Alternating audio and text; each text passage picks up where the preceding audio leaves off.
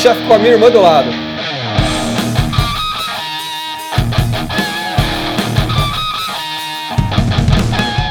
Está começando o Masterchef, o podcast que a gente termina o jogo, vem aqui contar pra vocês como é que foi, ou a gente faz um, uma corta livre, ou a gente faz um topzinho aqui e tá na hora do top Mega Drive, que rolou o Super Nintendo já e, pô, tinha Precisa. o Sega 12, até Nintendo, não é mesmo, seu É Vargas? isso aí, pela voz dá pra perceber que o Shinkoi acabou de acordar, hein?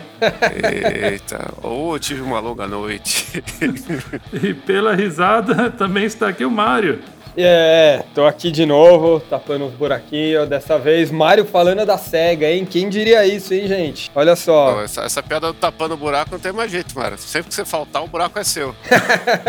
não, e não, eu tô. É verdade. Se eu faltar, o buraco é meu. Melhor eu não faltar, não. Mas é isso, estamos aqui hoje para falar um pouco do Mega Drive. O Vivard bem levantou, falamos. Ou, perdão, o Shinkoio levantou. Falamos do Super NES, tem que falar do Mega, né? É a mesma coisa ali, fazer episódio de Corinthians tem que ter um de Palmeiras também. Que isso. E o de São Paulo? Chama. Não, São Paulo não. São Paulo era. Era o. Eita, o que, que seria o São Paulo então, cara? Seria um 3DO, que era de boyzinho e ninguém nunca jogou? Pessenguiri. É o Pessenguiri. Ó, Tinha ó, 16 bits também. Não, MSX, não. MSX, MSX já é antes. Que era de boy também. Verdade, ó. O, o, o São Paulo. O São Paulo, qual que era esse daí? Era o Jaguar. O São.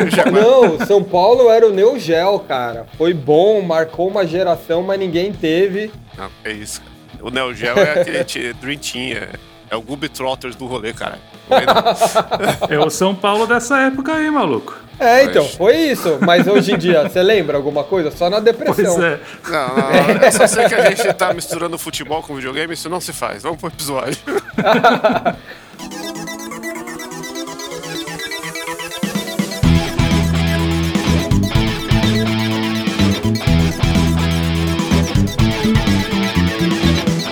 Então, meu top 1 é FIFA, né? Calma, piranha, calma. Eita, estamos aqui agora no Momento Jabá. Vixe, estamos patrocinados. É, rapaz. E o nosso patrocinador da vez é o Promobit. É o Promobit. Mas assim, me explica, me explica o Promobit. O que, que é a grande diferença dele? Então, o lance do Promobit é que é uma comunidade, tá ligado? São os próprios usuários que postam lá as ofertas, e são mais de 700 ofertas por dia. Como são os próprios usuários que fazem essa curadoria, são ofertas de verdade, tá ligado? É, e assim, né? Eu sou, assim, um pouco consumista. É verdade. Pouca coisa. É. Quem diria? E aí eu tenho uma rotina, né? De, oh, eu abro meu computador, aí auto- eu programo algumas abas automáticas, né? Não é porque a gente tá fazendo merchan, mas eu uso o Promobit. Sim. que eu coloco um filtro lá do Promobit com a parte de games dele, que é o que eu gosto mais de comprar com rotina, assim. Aí ele mostra os mais recentes, né, de tudo, né? E é legal porque o Promobit, assim, você coloca lá PlayStation, Xbox, mas ele também tem PC e, e tem jogo online, assim. Online que eu digo, pra você comprar no Steam, na nuvem, né? Uhum. E Que nem agora, mano, tá 7 conto o Ultra Street Fighter 4, que é o melhor Street Fighter pra você que tem um PC que não roda o 6. O 5 ninguém fala que existiu. E você pode fazer a lista no Promobit e centralizar lá, porque se ficar Sim. em promoção também no físico, você vai comprar o físico. Sim. é, tem a opção de filtro, de favorito, né? É, Eu tô ensaiando pra comprar o Resident 4, que eu não comprei ainda. pois é, eu também. Aí tá aqui no meu favoritinho, esperando. Vamos ver se ele entra em promoção. Tô aqui na expectativa. Mas sabe o que que pode ser uma boa pra você comprar o Resident Evil, Shinkoi? O quê? O Prime Day, maluco. Ah, tá vindo aí, né? Verdade, verdade. Dias 11 e 12 de julho rola o Prime Day e, mano, aquele esquema, cara. Faz a tua listinha aí e acompanha lá, cara. Prime Day é uma puta oportunidade pra fazer bons negócios. E uma ferramenta como o Promobit, essa comunidade aqui é a melhor coisa mesmo, porque como a galera mesmo, a comunidade tá ali junto, ali olhando, vendo o que é legal. E não é só você sair postando, você vê o pessoal reagindo, né? A comunidade vai reagir, vai ver se aquilo realmente é legal. A unidade é tipo um grande Casimiro das ofertas. Exatamente. E aí você, você, você aproveita, porque todo mundo faz promoção, mas o que, que realmente vale nas promoções? E aí você tem uma comunidade como o Promobit, é o que te salva nessas horas. Então é isso aí. Tá aí a recomendação do Promobit. Vamos voltar pro episódio. Vamos falar hoje aqui do Mega Drive, caralho. O Mega Drive foi lançado em outubro de 88 no Japão e chegou no Brasil em setembro de 90. Aí faz um tempinho já. O videogame aí que, que rompeu barreiras de todos os os hemisférios e continentes. Videogame maravilhoso aí que talvez o, o mais presente aí na memória dos brasileiros, né? Não é à toa que se você entrar na Wikipédia hoje, tem lá descontinuado em 95 no Japão, em 97 nos Estados Unidos, em 98 na Coreia, no Brasil ainda à venda. Esse caralho. Exatamente. É, então, né, tamo aí com Guitar Idol, né? Se, se alguém tiver aí, me vende. Só falta esse pra eu fechar meus Mega Drive aí que eu quero ter. Jogar um Guitar Hero aí, tocar um CPM22 nervoso no... oficialmente, sem ser hack. E, porra, o Mega Drive ele veio com uma resposta aí da, SEGA do Japão, porque eles tinham lá uma época muito frutífera lá dos anos 80, com arcades que eles eram praticamente os pica dos arcades, né? Tinha OutRun, Space Harry lá, que na época do Japão talvez ainda é o jogo de mais sucesso lá dessa época dos arcades e até do Mega Drive lá. Aqui não pegou muito, porque é um jogo que dá uma tontura do caralho. Cara, o melhor jeito de jogar isso daí era no Master System com a pistolinha e a óculos 3D. Era pra você É. ficar a nível maluco jogando. Não, perdão, esse daí era com controle. Mas, cara, que joguinho de, de É um maluco. joguinho de você ter um ataque epilético aí na hora, né? E aí, eles tinham esse negócio que já rolava o Master System, só que o Master System ele era meio que uma resposta ao MSX, ele, ele esbarrava no, no Nintendo, mas naquela época videogame caseiro era Nintendo, era o Bombril, tá ligado? Que é palha de aço, não. É Bombril. É, é videogame de caseiro? Não. Nintendo. Nintendo resume tudo. E aí a SEGA foi pra bater com isso. E o Mega Drive, ele surgiu da ideia de consolidar os arcades da SEGA, que eram os pica das galáxias lá, né? E dessa ideia toda aí surgiu o Mega Drive, com uma arquitetura muito à frente do seu tempo e tal. Que, dentre as inovações ali, tinha um processador muito equivalente ao arcade. Esse papo do Nintendinho, seu console de casa, o Mega Drive de arcade, ele é muito refletido no- nos jogos que tem pelas duas plataformas, né? Que a gente vai ter, tipo, Battletoads do Nintendinho tem a versão igualzinha pro Mega Drive. Sim. Só que o gráfico é muito mais foda. É a Sim, mesma coisa para obviamente. pro, Bat, pro Batman do Tim Burton, que também tava no auge, né? 89 filme. Tava lá na crista da onda, aí saiu a versão muito foda. E se você pega a lista dos melhores jogos de Nintendinho lá, tirando os Nintendo, o Batman é o primeiro lugar, né? Então, É, esse ponto que você levanta é bem interessante mesmo, porque teve essa, essa fase aí antes do Super NES vir, onde o, o Genesis, né, o Mega Drive, ele realmente estava ali para bater com o Nintendinho. O objetivo era derrubar a hegemonia do, do Nintendinho, principalmente Estados Unidos e, e Japão, né? Foi o que eles conseguiram, né? Porque o Super NES veio como resposta essencial ao Mega Drive. né? não, e, e outra parada, o Mega Man que tem pro Mega Drive, o Mega Man Wii Wars lá, É o Mega Mega Man? é, É. ele é uma compilado remasterizado. Mega Mega Drive Man.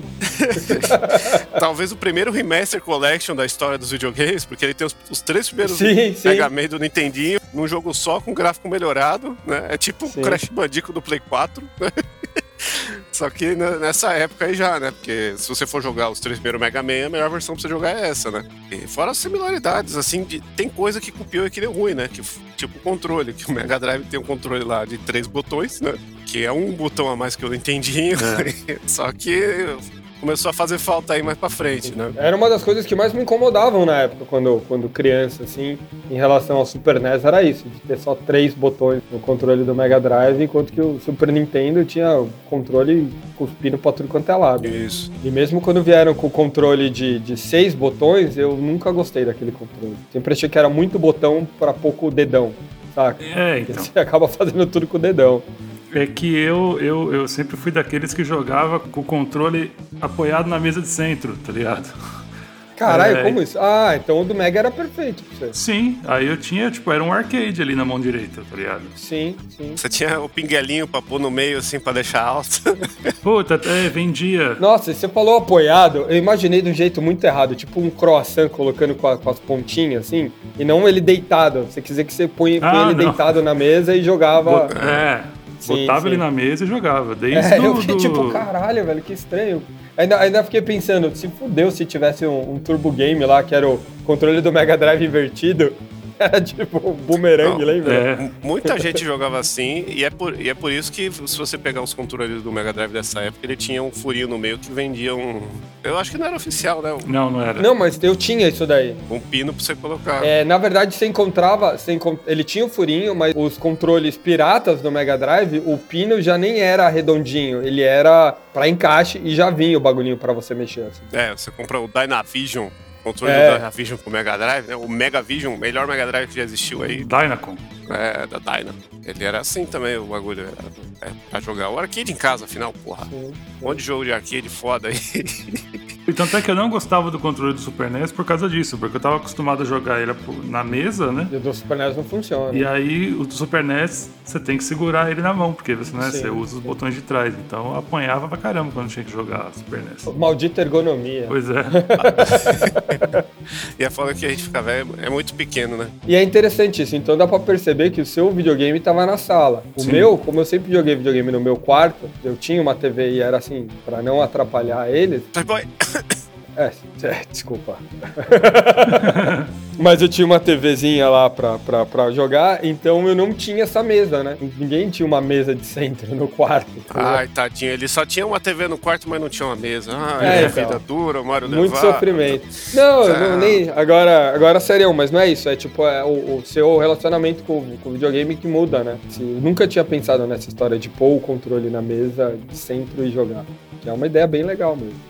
Não, é, é o que a gente já falou do como jogar Tekken, né? Exato. Tanto que o campeão de Tekken eu tava vendo esses dias, ele joga Tekken do jeito que a gente joga aqui. Ah, é? Não é controle arcade, ele coloca o controle do Play 4 no- no- na perna, aí segura com as duas mãos assim, os dedos como se estivesse jogando no arcade. É bizarro. É, você bota os, os polegares por baixo do controle, né?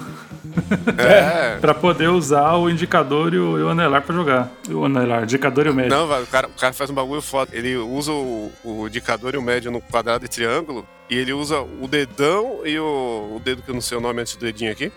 É, o O anelar. anelar. O anelar. então é isso. No- nos outros de baixo. Caralho. Você tava, você tava pensando fura-bolo, mata-piolho. É, tava, tava tentando lembrar o nome do- dos dedos do Castelo Ratimbu aqui. É, é seu vizinho, é o seu vizinho, o anelar. O anelar é o Ah, seu vizinho, que é Mindinho, entendi. seu vizinho, pai de todos, fura-bolo e mata-piolho. Cara, a galera nova não deve estar entendendo nada.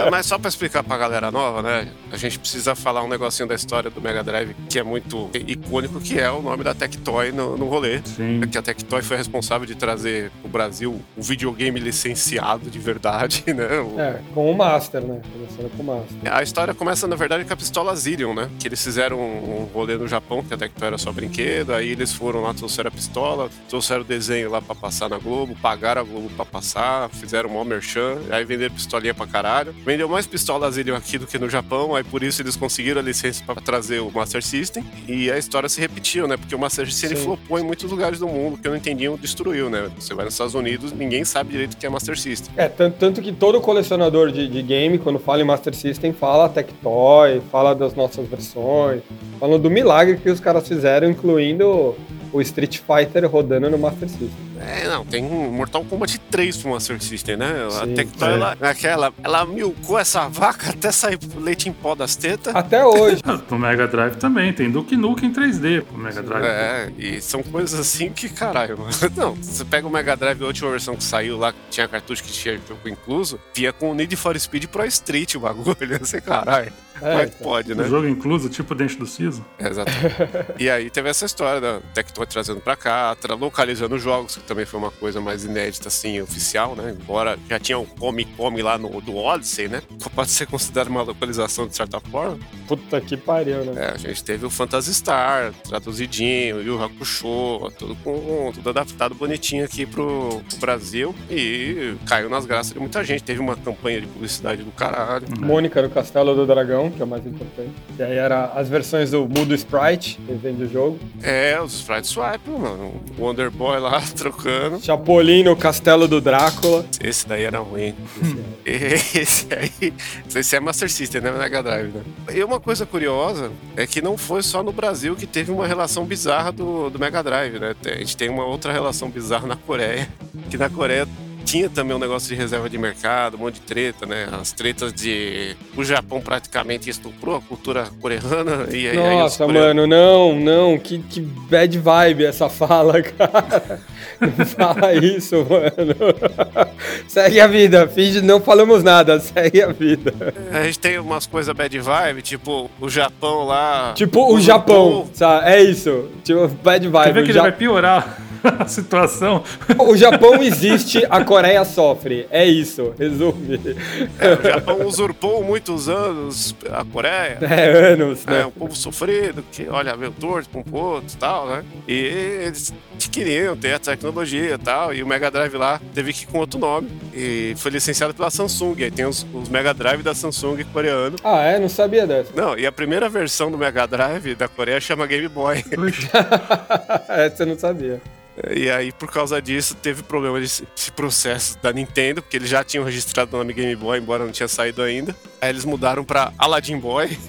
Depois de um tempo, aí desarmagou um pouco o gosto dessa relação abusiva aí dos países e aí virou Mega Drive. Né? Se você tiver um Mega Drive Samsung coreano Game Boy, talvez você tenha um dos mais raros de todos. Eles fizeram até uma versão que era o New Mega Drive, que era só mudava a carcaça, que é uma carcaça muito bizarra que só existe lá. Então, sempre teve essa maleabilidade da distribuição, né? Tanto que colecionar Mega Drive é uma merda do inferno. Talvez seria o console com mais variações de coisinhas de nome, de variação, de caixa, de, sabe? Ah, esse aqui tem o adaptador para Sega CD, esse não tem. Esse daqui tem a placa tal, esse aqui tem a outra placa, então o som é melhor. Fora esses negócio de nome, de versão europeia, NTSC, que também era outra treta da época, né? É uma desgraça colecionar e entender todas essas variações de Mega Drive. Talvez é uma coisa que ninguém vai ter tudo, é complicado aí. Vou começar comigo dessa vez, hein? Vamos, vamos falar nossos contatos com o Mega Drive.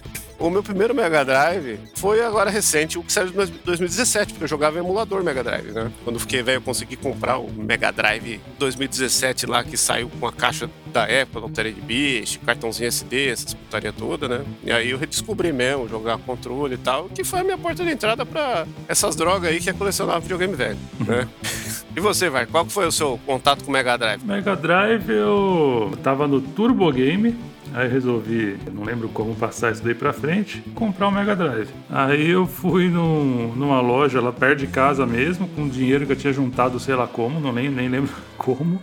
Porque foi antes da locadora do meu irmão lá, isso daí. É isso que eu ia perguntar. É, aí os caras vendiam lá uma versão americana do Mega Drive num preço legal e tal, e vinha com o Sonic Spinball. Nossa, mas. Puta joguinho esquisito da porra. Já faz tempo então, porque os dois primeiras versões do, do Mega foi o Altered Beast e depois com o Sonic 1. Não, ele já era a versão do. É, é, seria o Mega Drive 3 do Brasil, né? Já era o Genesis pequenininho. Eu não sei se já tinha saído o Mega Drive 3 no Brasil. Talvez ainda estivesse no 2. É, tem essa putaria aí que é legal falar das versões, né? Mega 1, 2, 3, que em cada lugar também é de um jeito, né? É, então. Não, e assim, Mega Drive 1 e 2 no Brasil é a mesma coisa. É uma coisa. É, é praticamente não teve Mega Drive 1 aqui, né? É, é, muito difícil. Teve, que era o do Altered Beast, o que você falou, caramba. É esse que você tem. É que ele já é o modelo do 2 e, e não mudou nada, foi só um negócio na caixa, na carcaça, tudo igual, e isso popularizou mais a falar 2 do que o outro. Mas popularizou muito o 2 porque depois saiu o 3, que era menorzinho e tal. Era o Slim. Era o Slim. Aí, ó, Mega Drive Percussor, coletânea remasterizada, versão Slim. Calma, o Mega Drive 1, como que é esse Mega Drive 1? Vou dar uma olhada aqui. Qual era a diferença? Ixi. Porque o, o Mega Drive original que eu conheço, ele é igual ao Mega Drive do Brasil. Teve algum anterior a esse? Porque o 1 e o 2 são exatamente iguais. A única diferença que tem é do Genesis pro, pro Mega Drive japonês. O japonês tem aquele 16-bit dourado, bonitão, e o Genesis tem o nome Sega Genesis. E aí o nacional é um, um híbrido entre os dois ali, né? É. é. uma coisa boa de explicar também é isso, né? No, na versão americana dele chama Genesis porque foram licenciar lá e já tinha uma empresa de computação com esse nome, Mega Drive, e aí meteram Genesis porque o Genesis era o que, Mário? Você que é um cara bíblico para estudar. Era uma banda de rock com o Phil Collins, certo? É uma banda que sabe, é uma banda que soube se reinventar. Ele era o primeiro vocalista, era o Peter Gabriel, e aí da mesma forma como outra grande banda nacional aqui, o Barão Vermelho, quando perderam seu vocalista, outro cara da banda tomou o lugar ali para ser o vocalista, ou seja. E aí virou roupa nova. Não é? O Phil Collins é o Frejá Não, nacional, não, cara. Não, não, não põe Phil Collins no, no episódio aqui, vamos falar de coisa boa. Mas você não, quer, você não quer falar de Phil Collins, mas você vai falar sim, que eu tô ligado. Calma. Não, ó, o modelo 1 do Genesis é o 1.2 do, do Brasil. O modelo 2 do Genesis é o 3 do Brasil e o modelo 3 do Genesis não saiu no Brasil. Era isso que eu tava tentando falar. Juntamente com o negócio da com a historinha do Genesis, que o Mega Drive, quando foi para os Estados Unidos, quem tava fazendo o Master System lá que flopou foi a Tonka lá, que era uma empresa de brinquedo também, que não soube trabalhar o negócio também. Aí a SEGA ficou puta, tanto que porra, o Brasil, que era um lixo, vendeu mais Master System que os Estados Unidos, então, né? Ô, Tonka, vai se fuder, né? Fizeram uma divisão lá, eles tentaram fazer com a Atari, mas a Atari tava pra lançar aquela porra do Atari ST que era 16 bits, que ia ser concorrente. Aí não topou, aí teve um cara que saiu da Atari pra fundar a Sega of America lá e lançar o, o Mega Drive lá e o Sega Genesis em si, porque teve que trocar de nome, e esse nome se deu porque ele falou que aqui ia ser a, a nova era dos videogames, né? Ia ser o início de tudo, porque até então, né, a gente tava num limbo lá, que era a época do flop do, do Atari, aí o Nintendo tava lá dominando o rolê, mas mesmo assim era muito abaixo da qualidade, né? E era isso aí, era o arcade em casa, é a nova era, caralho. É o tipo da, da coisa que deve ter feito muito sentido na cabeça do cara, porque quando a gente olha e fala, cara, já existia uma indústria de videogame, já tava tudo rolando, já tava tudo certo, tipo, agora começou, sabe? Foi o cara que chega, tá ligado? O cara que chega no, no, no, no rolê, tá todo mundo já no churrasco lá, todo mundo comendo, bebendo, curtindo de boa, aí o cara chega três horas atrasado, agora a festa começou, os caras, mano, quem é esse maluco, velho? Tá ligado? Já estamos aqui de boa. Na época fazia sentido porque foi um puta salto gráfico de revolução. Era tipo pular do, do Play 2 pro 4, assim, o bagulho. Então teve um- essa quebra de paradigma aí que o cara queria trazer. O único problema é a referência bíblica no nome do videogame. Vai tomar no cu, né? É, então, exatamente. O, o videogame tem que ser laico. Né? Tá errado. E só corrigir um negócio: o Mega Drive 1 tinha 16 bits grandão escrito na, na frente e o 2 era menorzinho. Essa é a grande coisa se você vê um na sua frente pra saber qual é qual. O americano, o japonês, né? O brasileiro sempre foi, sempre foi igual. Né? E até o cartucho do, do Mega Drive japonês, ele é arredondado, enquanto que o, o americano, né, do Genesis e do Nacional, ele tem uma cortezinha do lado, porque é a gra- as grandes proteções anti-pirataria É. do 16 bits. Faz o cartucho diferente que ninguém vai forçar aquela porra ali pra entrar. No, no Genesis era só você meter a porrada que ele entrava, e no, no Super NES você tinha que ir lá com, com a faquinha quente, escondido dos seus pais, um domingo de manhã que tava todo mundo dormindo, e destravar o, o videogame com a faquinha quente. Ai, que susto. Achei que você ia meter a Suzane Ristoff. Nossa, mano. Pra que Hoje tá, tá pesado. Tá complicado. Seus pais dormindo, você ia pegar uma faca quente. Tem cara. outro problema do, do o Mega Drive. O Mega Drive ele tem um grande problema, principalmente a versão americana Genesis aí, o cara aí que se empolgou todo aí, que chegou no churrasco tarde, que ele não soube largar o osso, né? Precisa lembrar disso. Foi o, o videogame ali que mais teve add-ons ali é, que geravam outro videogame, né? No caso, era muito comum nessa época, você tem o Famicom e aí você tem o Disk System para você ter um upgradezinho. O próprio Master System original, ele tinha uma entradinha para cartão, para ter um, um outro tipo de joguinho, mas sempre eram coisas mais simplificadas, né? O próprio Super NES teve o Satellaview, que você conectava na internet, baixava alguns extras e tal. Mas o Mega Drive já quis ir além, né? Porque o futuro é agora. O Genesis ali já começa com o Sega CD, né? A primeira vez que você tinha um add-on ali pro, pro console que deixava o console mais poderoso. Você conseguia jogar jogos mais poderosos ainda do que o anterior, né? Valia de alguma coisa? Não. Saca? São tipo das coisas que, assim, é, eram muito legais pra época, mas hoje em dia, cara, não dá nem pra passar longe. Não, é um negócio que assim, né? A gente vai fazer daqui a pouco uma lista aí de top 3 jogos do Mega Drive, podendo ter a possibilidade de incluir jogos de 32X e e Sega CD. Alguém vai colocar jo jogos de 32X e Sega CD na lista? Será? Obviamente que não, né? Porque, pelo amor de Deus, cara. E era, e era o tipo da coisa, eu tinha um vizinho até na frente que, de, de casa, que ele teve um Sega CD e depois o 32X. Você ia lá na casa dele, mano, era, na época, porra, era... Você acha que eu era o Kiko, o, o Shinkoio, o moleque ali, então, ele era o nhonho. tá ligado? o cara ter um 32X, eu, ó, eu tô colecionando videogame já faz um tempo, eu nunca vi um 32X. Não, eu vi na época, eu vi na época. E esse cara, por sinal, ele me vendeu o Master System dele usado, pra mim não, né? Ele vendeu pros meus pais, né? Pra comprar o Mega Drive. Aí depois passou um tempo, ele comprou o Sega CD e o 32X. Eu cheguei a jogar com ele alguns joguinhos de Sega CD, de 32X. Tipo, cara, era um Mega Drive levemente melhor. Não se aproximava dessa distância aí do Master pro Mega, por exemplo. Sim. Não, Não hoje tinha em dia qualquer emulador roda de boa, né? E Sim, nem pra um 3DO, pra aqueles outros, né? De, os 32 bits, né? PlayStation. e tal. Exato. Ele conseguiu não ser bom como um 32 bits de verdade e nem ter um salto geracional bom ali de um, de um 8 bits para 16 bits. Por isso que, cara, eu acho um dos maiores flops. assim. Sem falar da grande merda que foi a confusão da SEGA quando lançou o 32X, porque a SEGA da América decidiu lançar o 32X sem conversar com a SEGA do Japão e os caras lançaram o Saturno, praticamente no mesmo mês, sabe? Então você tinha os caras aqui, olha que legal! E os outros, mano, olha esse videogame, três vezes melhor que essa merda. Não, pô, Flopou dos dois lados, né? Não, o, o Saturno demorou um pouquinho pra flopar. Quando saiu, ele tava ali com o PlayStation, era concorrência, tá ligado? demorou pra flopar, mas assim, a Tectoy tava lançando do Duke Nukem pro Mega Drive e o Sega Saturn tava no fim da vida, mano. Era um negócio assim, você, caralho, como, é- como é que pode? Ah, né? sim. Não, mas é que o 32X ele já nasceu flopado, né? Sim. É, Sim. o 32X ele veio com uma ideia que o cartucho não cabia o que ele queria passar, ele tinha mais capacidade, mas aí também não tinha aquele negócio de da galera ter condição de fazer o jogo a tempo. Aí vai a Nintendo e faz a mesma merda com o 64. né? É. Exatamente. o- Mas o 64 foi feito pela Nintendo, né? Então os caras tinham um cacife ali pra bancar algo melhor, né? o Sega CD ele veio para responder esse negócio da falta de espaço do cartucho. Não, não era nada além disso, era só espaço, mas ao mesmo tempo não tinha tecnologia para encher a porra de um CD na época. A grande coisa do Sega CD era a música, Sim. que eu, em vez dos caras colocar a trilha sonora em, em beats lá, colocava em som de CD mesmo e falaram, caralho, olha o som aqui, tá tocando a música com voz, não sei o quê. Em mal tinha voz. E aí tinha o lance de filme, só que a resolução dos filmes era 240p e, Era horrível. e, Né? e a paleta de cor reduzida. 240i. Tinha muito jogo que era assim, né? É, 240i, interpolado. Ah, então. Tinha muito isso, né?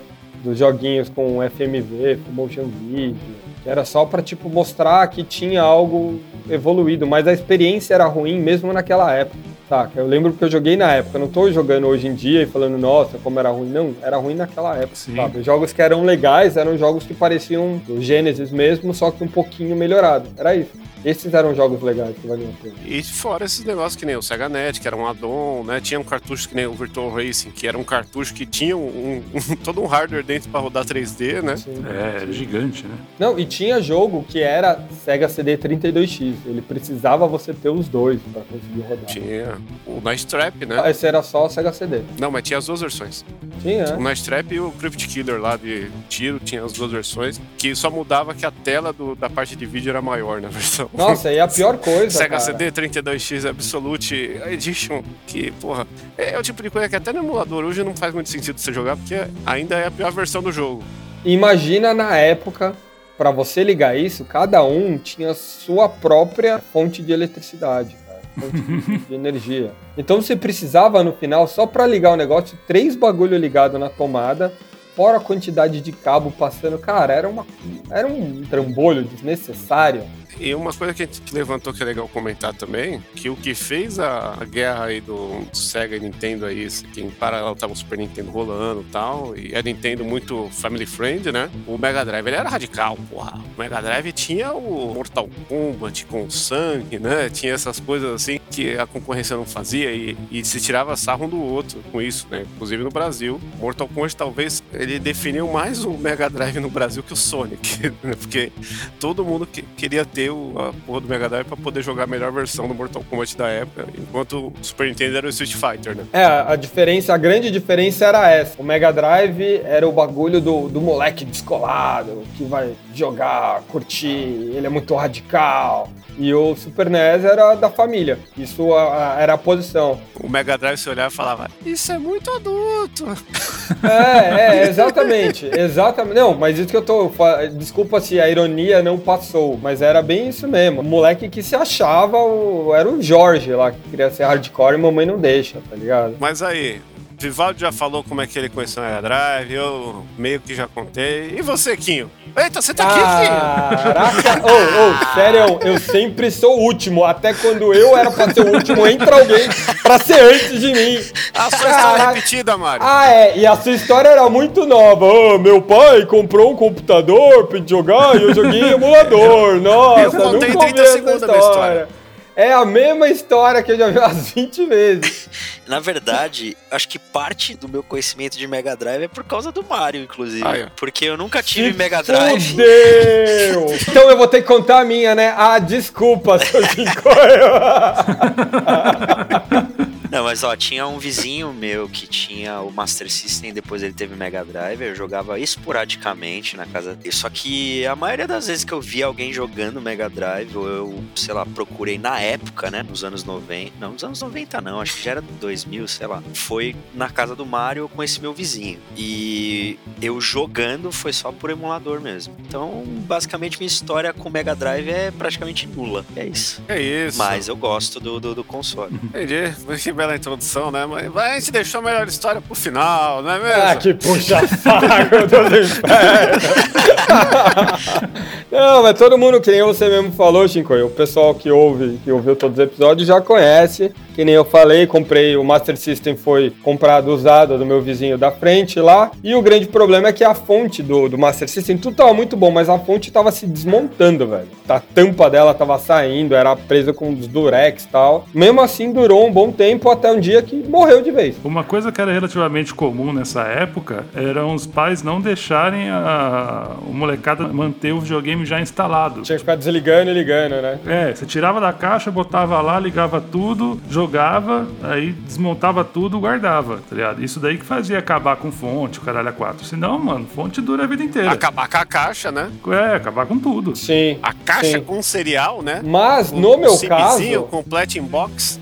No meu caso, foi um pouco diferente, porque, como eu sou o Kiko, né? Segundo o Shinkoio, eu já tinha minha TV no meu quarto, ele sempre estava ligado, mas provavelmente o antigo dono tinha que ficar ligando e desligando, é, então. e nessa fonte já estava toda cagada mesmo. E era bem esse problema mesmo. E essa história da caixa aí que você falou, eu tive minha caixa por um bom tempo, mas assim, a grande tristeza assim da vida foi que quando minha, minha mãe pegou a, esse videogame do, do menino, tava todas as caixinhas. As caixinhas do Master System era todas aquelas caixinhas de papelão, sabe? E ela tinha todas as caixinhas assim. Primeira coisa que minha mãe fez foi cortar todas as caixinhas. E, tipo, quando eu olho assim, tipo, mãe, o que você fez aqui? Não, é que olha só, ficou bonito pra organizar. Eu, não! Achou assim, Eu lembro quando a gente foi ajudar na mudança do, do Shinkoio. É.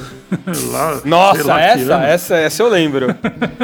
Foi pegar as caixas lá do caixa dos videogames, sei lá. O pai dele vira para mim, não entende esse negócio de guardar caixa. Caixa tem que jogar fora. Cara, eu vou te falar, esse dia, esse dia foi o mais traumático na vida do Shinkoio. Foi o pai dele colando em cada um dos amigos, porque ele colou para mim e falou assim: "Ô, esse móvel aí dele aí, ó, mano, fala pra ele jogar fora isso daí tá ruim. Eu, tipo, caralho, o que eu falo, cara?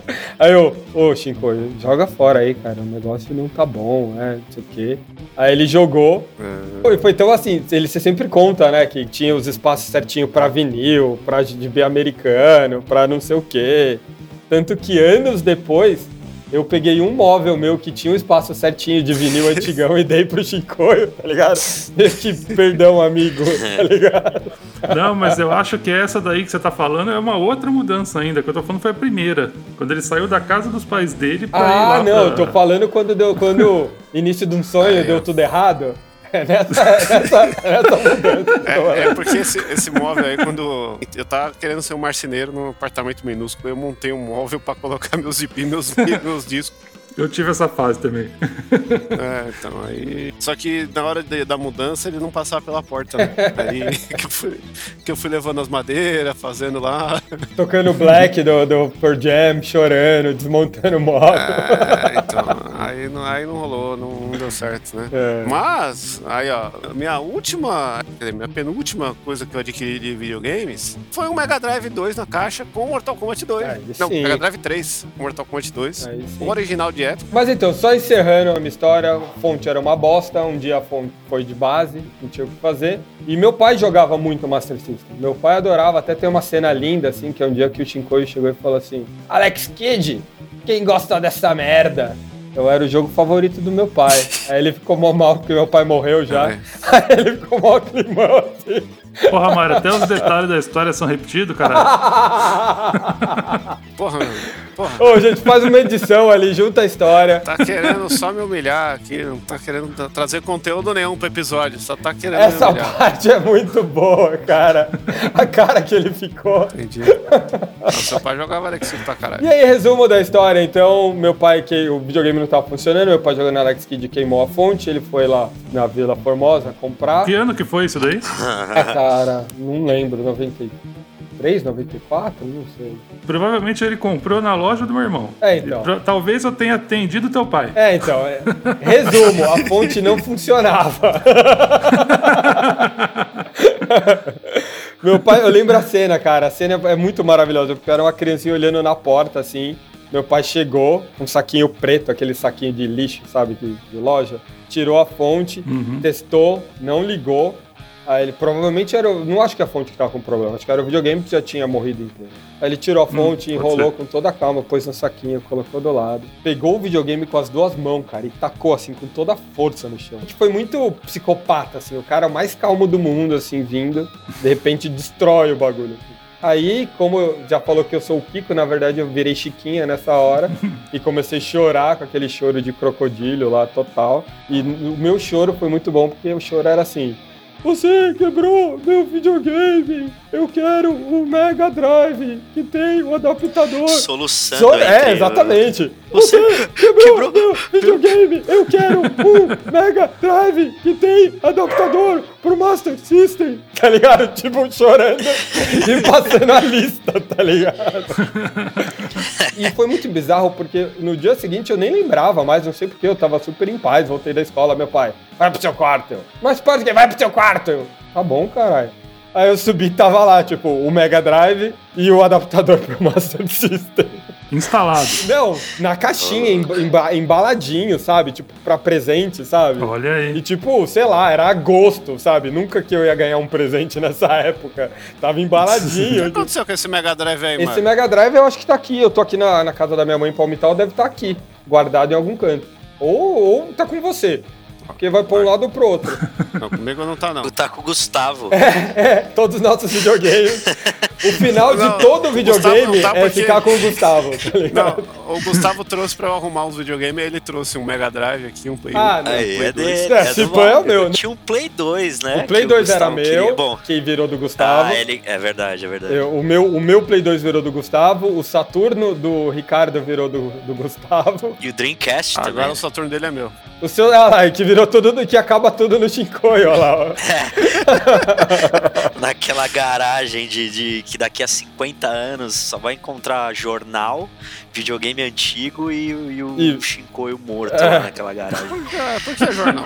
É porque é coisa de acumulador, tipo viu? jornal de 93, tá ligado? Mas você viu a cena, né? jornal, Você viu cara. a cena? Vai encontrar videogame antigo, Shinkoio morto e jornal. Por que jornal? Porque o resto é, é, é a meta de vida dele, tá ligado? Mas então, já que vocês contaram a história de vocês, eu vou contar o epílogo da minha. É. Antes da gente começar o tópico, é o seguinte, né? Aí adquiri o Mega Drive da Tectoy 2017 aí, na promoçãozinha do Magazine Luiza, veio com a camiseta, com a porra toda e tal. E ele veio com cartãozinho SD. Aí veio aquele grande negócio de, pô, dá pra pôr todo o jogo, aí você coloca o jogo. Aí descobre que tem coisa que não funciona, descobre o maravilhoso mundo dos mods, dos hacks do caralho, que tem o Mortal Kombat Ultimate Trilogy, bagulho que cabe. Tem todos os personagens que não tem nenhuma versão, maravilhoso. Tem um monte de jogo novo hoje em dia que, que tá saindo pra Mega Drive, que a galera faz porte pra computador, sai no Steam, sai no Mega Drive. E aí eu comecei a redescobrir isso, porque eu só jogava no emulador, jogos que eu vou falar mais pra frente aí no meu top. Mas esse negócio de jogar no Mega Drive me trouxe essa vontade, pô, emulador não tá com nada, né? Pô, legal é, é ter o um bagulho, esse controlinho bizarro aqui, mudou a experiência, tem que ter de verdade. E aí fudeu, né? E aí eu comecei a comprar as porra por causa disso. Comprei outro Mega Drive, porque eu fui comprar TV de tubo, o cara, ó, oh, tem um Mega Drive aqui, você quer? Sem conta. Eu, vou levar, vou levar o Mega Drive 3. Aí eu falei, ah, preciso do Everdrive pra pôr no Mega Drive. Aí compra Everdrive, no Mega Drive. Aí funciona mais coisa. Pô, legal, tem essa diferença. Entender, né, o rolê. E aí só falta o jornal agora, né? Não, jornal. Eu até, eu até tava pensando em comprar jornal esses dias, porque tá morrendo uma galera, né? E aí tem esse negócio de você comprar o jornal da galera que morre, que acho que é a única coisa que sobrou, além de. Ó, oh, o jornal. Que? Comprar o jornal é. da galera que morre? Eu me Como assim, mano? Obituário, obituário. É isso é, que você quer dizer. porra, eu, eu, me arrependi de não ter comprado o jornal do Morreu Pelé. Pô, ah! Ter comprado. Ah, é, é, nossa, oh, isso. cara, Viu? cara. Olha ele aí, olha aí, mano, ele vai, ele vai acontecer isso mesmo, mano. Caralho. Não. Ele vai morrer com as pilhas de jornal. Eu velho. vou te falar que eu demorei Morreu- mais pra entender esse jornal de gente que morre do que entender o Trilogy dele ali. Fiquei tipo uns três dias pra falar, o que, que é esse Trilogy aí, É que, cara? é que o Trilog. Trilog já tá. Já virou jargão aqui do Matheus Chefe. Ah. Trilogic. É Trilog, não é nem Trilog. É, Trilog, Trilog. E aí, devido a isso, o meu top 3 aí que eu vou falar pra frente são das fitas que eu quis comprar pra ter a fita. Mesmo tendo o Everdrive, caralho. Vamos, vamos, vamos seguir, né? Pô, era da hora a fita de Mega Drive, né, mano? Por que que era da hora? Me diga. Não sei, cara, eu, eu tenho na minha cabeça que, tipo, fita de Mega Drive e fita de Super Nintendo são muito mais da hora do que qualquer CD, DVD e Blu-ray que vieram depois, assim. Porque são únicos, eu acho, né? É, porque se cair no chão, não, não trinca e não risca e não, e não para de funcionar, né? Eu acho estiloso, eu acho estilo ter, tipo, bercinho, sabe? Eu, eu gosto mais É da das de Super NES. Mas isso eu acho que durante o, o top 3 eu vou, vou falar aí que, apesar de eu ter tido o Mega Drive por muito mais tempo do que o Super NES, eu acho que eu sempre achei o Super NES mais da hora. Eu sou o contrário. Acho que a estética das fitas de Mega Drive são mais da É, hora, então. porque tem aquela, tipo, aquele bagulho mais escuro. Então, tá é é exatamente de pelo qual eu não criança, gosto. Eu acho que é exatamente pelo qual eu não Ah. gosto. Eu gosto muito da do, do, do Mega Drive japonês mesmo, que ela é redondinha dos dois lados. Eu acho mais legal. É, e o Super Nintendo japonês lembra o. Ah, ela é feia. do Mega Drive Não, é, a do Super Famicom eu acho feio pra caramba. Só que o, o adesivinho, né, do, com a arte é, é bem menor, né? Do Mega Drive era, era bem maior. Sim. assim. É, ela é quadrada na frente É. e o outro é uma tira em cima. Uma coisa que eu gostei, que eu achava foda em relação ao Mega Drive, não a fita, mas a caixinha do Master e do Mega, é que era o esqueminha Meteoro Brasil ali. o Master era fundo branco com, com a listrinha preta, né? É, com- é, a massa é uma merda. E a do Mega era invertido, então era mais, nossa, sombrio, é o Dark Side ali, sabe? O jeito que o. é, chamam de berço, né? Mas a caixinha, vai. O jeito que a caixinha abre também é diferente, né? O Super Não. Nintendo é tipo uma Ah, sim, caixa sim, sim, mesmo. sim. Super NES é papelão, né? Não era? É, e o É. Mega Drive é tipo uma caixinha de joia, sabe? De fita de locadora. Já sabemos quem tinha jogo original aqui. Não, eu, nu- eu nunca tive. Não, mas isso é só, é só você ir na locadora. Você ia na locadora, tava lá as caixinhas original. É. Você não precisava. É que a caixinha, Que eu, a que eu ia alugar o jogo pirata. a caixinha do Mega era uma caixinha de plástico ali que você comprava em qualquer lugar. Igual o de hoje em dia, né? Que é tudo umas caixinhas de plástico com, com um papelzinho. É, Super NES era o papelãozinho. Igual as antigas do Master System. É. Que minha mãe. É, então a durabilidade do, do, da do Mega vai ser maior. Sim, com certeza. Não, esse fundo preto aí, com os quadradinhos aí, com as linhas brancas, era a identidade visual do, da versão 1, né? Que no Brasil era 2. Quando saiu o, o segundo Genesis lá e o, Ah, os o Mega Drive né? 3 no Brasil, era vermelho, É, era um vermelho com uma textura lá, escrito grande. Eu não achava tão legal, gostava mais da preta com quadriculadinho. Eu não gostava do quadriculadinho que me soava coisa antiga. Ah, é? que bizarro, legal essa percepção diferente. Mas então, seu Chiconho, o que, que era tão foda no Mega Drive que você teve que comprar o cartuchinho original? E aí, será que esse é um jogo que você realmente gostava ou Não vamos começar comigo porque eu tenho um problema. ah, porque você quer ser o são melhor? menções honrosas, É. entendeu? Aí, Ah, entendi. que aí eu vejo que faltou entendi. e eu dou aquela pincelada. Não, antes do 1 tem que fazer menção honrosa. É assim. É o jeito mais suspense. Toma essa, Ah, essa- então eu vou ficar pro final que é suspense e o Quinho começa porque o Quinho é pontual, chegou na hora. Uf, é verdade. Os últimos serão os primeiros, velho. Essa é a É. maior verdade da vida. Na verdade, a maior verdade é a implícita, que os do meio sempre serão os do meio. É.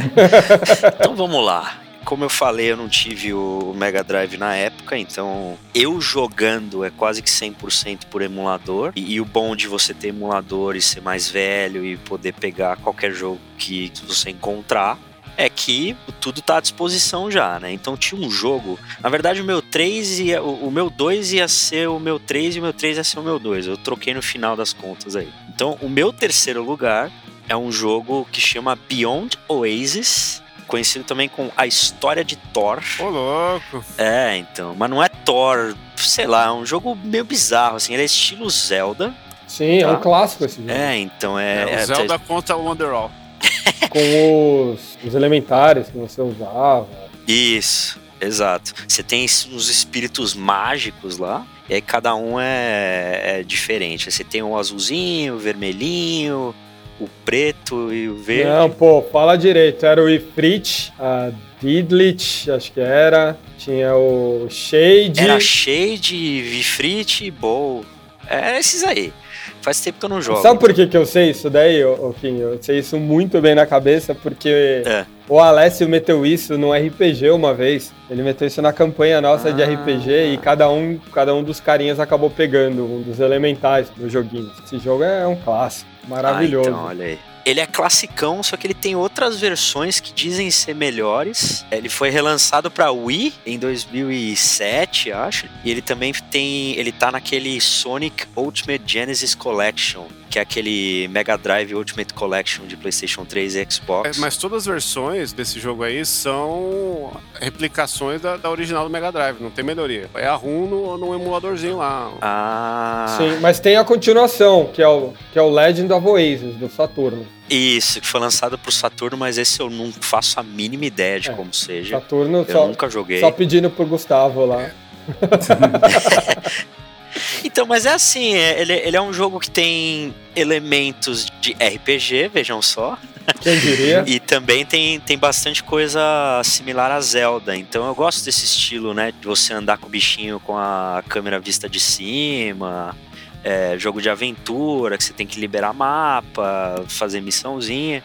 Então esse é o meu terceiro lugar. É um jogo bem É. legal. Muito bom, é muito o bom. Zelda do Mega Drive, com visual meio Aladdin, né? Meu, meu Arábia, o cara tem aquela calça do Aladdin. É, você joga inclusive com um cara chamado Príncipe Ali, mas não é o mesmo, né? É, aquela- aquelas, aqueles da Arábia fara- fajuta total, né? Você coloca uma calça meio larga no cara, um coletinho, virou Aladdin. Tá ligado? É, é aquela calça, aquela calça que parece que o cara tá cagado. É. né? Mas videogame geralmente é puro estereótipo, né? Sim. De Assassin's Creed. Exatamente. Tirando Super Mario, né? Porque o cara, porra de um, de um encanador, vira o herói, que merda é? O cara da classe operária não pode ser herói, Mário? O que, você tá falando agora? cara? Olha o cara, mano, revelou o verdadeiro eu. Que pill do caralho. Onde não disse isso, não. O cara, o cara, o Mario, ele é um herói solitário, então ele não é 100% classe operária. Não, não, não. Falou mal do árabe. Quando chega na hora, ele joga Ai. o Yoshi pra salvar a própria vida. Que herói é esse, cara? O Mario Não. tá aqui só pra criticar as minorias. Não, cara. É, Cadê? falou mal do príncipe Ali e falou que o Mario é cuzão.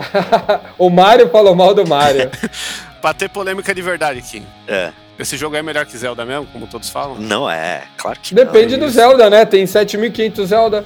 É. Zelda do Nintendinho. É, óbvio que é melhor. Óbvio. Não, do Nintendo, Ah, do do Nintendinho, Nintendinho, não. é claro, Pô, mas do A Link to the Past nem a pau. Nunca. É, você tem que comparar com o do Super NES. Beyond Oasis é melhor que Zelda 2? Claro, né, caralho? Até não pô, jogar claro. Zelda 2 é melhor do que Zelda 2, tá ligado? Não, mas ó, vamos fazer a comparação direita aqui, ó. Ele saiu em 94 e o A Link to the Past saiu em. Beyond Oasis, quem faz a trilha sonora é o Blur, né? é, só levantei pro Shinkoio, tá risadinha só. É, é o Spiral, na verdade é o Spiral Captors, né? Que é a banda que, que terminou pra começar justo, o Oasis. Justo. Eles estavam Beyond Oasis. Ó, o, o Link to the Past tem dois anos e meio à frente desse Beyond Oasis. Então é assim, não é uma, não vou dizer que é uma cópia descarada, mas ele é, no mínimo, uma homenagem. O Beyond Oasis é uma coisa, uma informação boa é que ele é fim de geração, praticamente, do Mega Drive. É, já tinha PlayStation, né, nessa época. Que fim de geração, caralho? Tem saído no jogo do Mega Drive semana passada aí, ó. É, ele é fim de geração da, da época Tô brincando, clássica. tô brincando. Não, mas é um jogo fodido e, é, e o que eu acho mais legal no Beyond Oasis é que ele começa meio que simplão, assim. Você começa chegando na cidade, lutando com os bichinhos e vai escalando ali, vai ficando cada vez mais complexo, mais legal. É. A comparação mais justa, mas mesmo assim é injusta, porque não tem como concorrer, é que o Beyond Oasis é o Chrono Trigger do Mega Drive. É isso. não, porra. É, tudo a ver, não. É, tá é, bom, é assim, assim. Próximo! Depois dessa comparação é, genial. Bom, é isso. Se você gosta de jogo estilo o primeiro Zelda de Super Nintendo, vai, que é o Link to the Past. Cara, é um jogo bom e até hoje em dia ele, ele se, se segura, cara. É. é. ele é melhor que Chrono Trigger porque a batalha que... dele é hack slash, não é aquela porra de turno. Ai, caralho. Falei. Caralho. Tá bom. Quer dizer que então o cara vai fazer paciência, só que no jogo da paciência é hack slash, aí vai ser melhor que paciência. e, só, e só um último comentário antes de, eu, antes de eu passar pro próximo, que eu vi, eu vejo que é, é meio que uma recorrente nas, nas minhas listas de top jogo nesse estilo. RPG, né? Quem diria? Não, não, não, não. Quando a gente falou de top de Super Nintendo, é óbvio que que eu coloquei o, o, o, Zelda Link to the Past, né? E quando a gente falou de top de PlayStation 1, eu coloquei um jogo Eric's Adventures, que também é nesse estilo. Mesma coisa. É, tem uma. E se coçou pra meter um Alundra ali, que é a mesma coisa, né? É. Mas o Eric's Adventures é mais ação, né? É muito pegada Beyond Oasis. É. É que o Eric's Adventures, ele é uma, uma skin de um jogo que não deu pra fazer, que ele era pra ser o Zombies Zombie Age Neighborhoods 2. É isso aí. Ele virou essa porra aí. É. Eu vou falar o meu 3 porque ele é meio manjado e como eu já sei a lista de todos, já levanta pro Vivar. o meu 3 é o Sonic 2, porque é bom sempre colocar um número que confunde a ordem.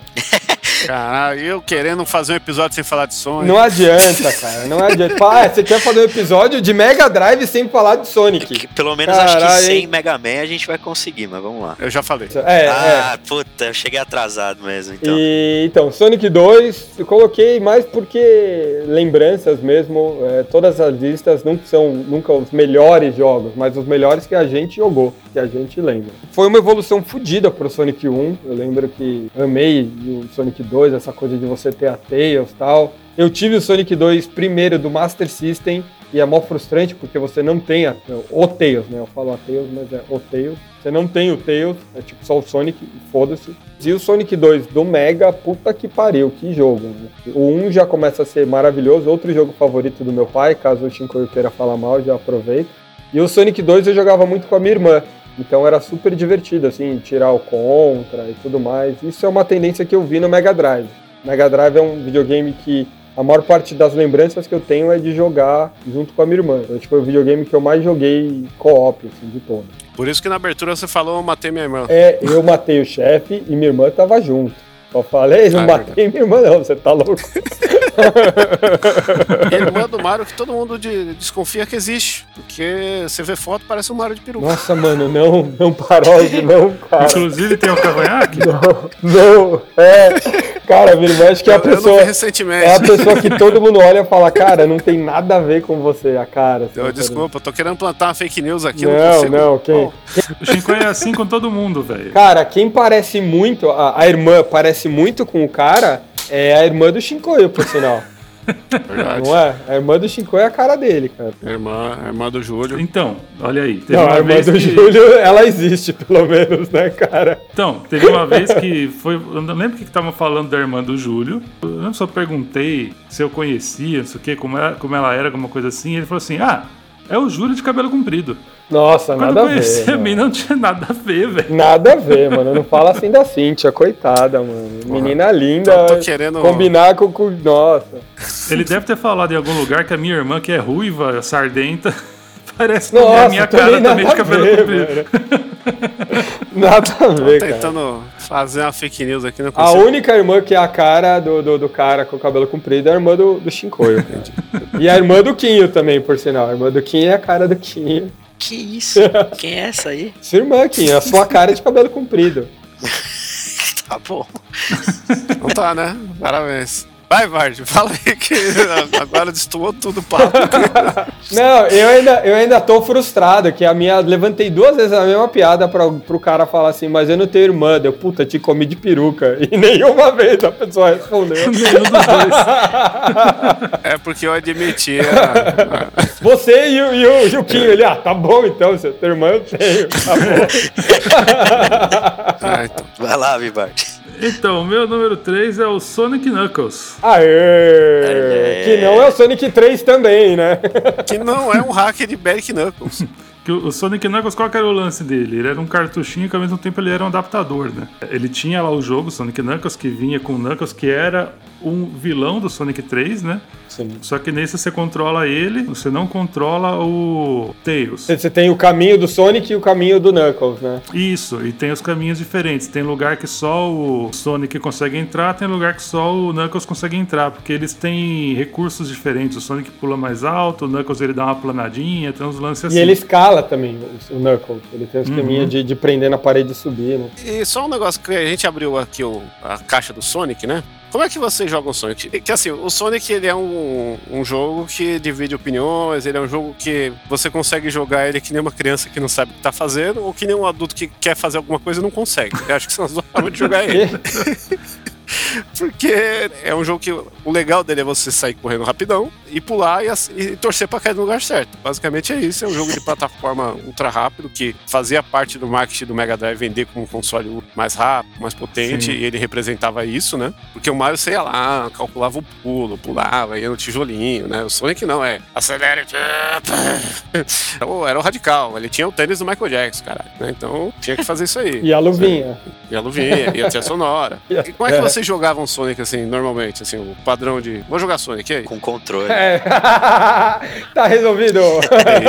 Não, não. Ó, eu, de novo, com emulador, eu, eu me recusava a jogar no teclado Sonic. Então eu sempre pluga- plugava um controle e eu jogava da primeira maneira, que era sair correndo igual um louco e ver o quanto de anelzinho eu conseguia pegar e aonde eu conseguiria aterrizar ali com E ele. torcer pra plaquinha dar bom. É, Ó, eu que sou o Kiko aqui do rolê e o, e o Quinho que se recusava a jogar. Na minha época ali que eu jogava em emulador, eu jogava com o que tinha, cara. Eu também. Se não tivesse controle, Ah, era no teclado e foda-se. Era tudo no teclado. não, metia uns controlinhos lá, aqueles ainda de, de USB, sabe? Nem é, a- Porta a- serial. ainda de USB, você tá tirando sarro, porque hoje em dia ainda é com USB. Tinha aqueles de porta serial, que o Chincoio bem lembrou, que era... Ah, isso é.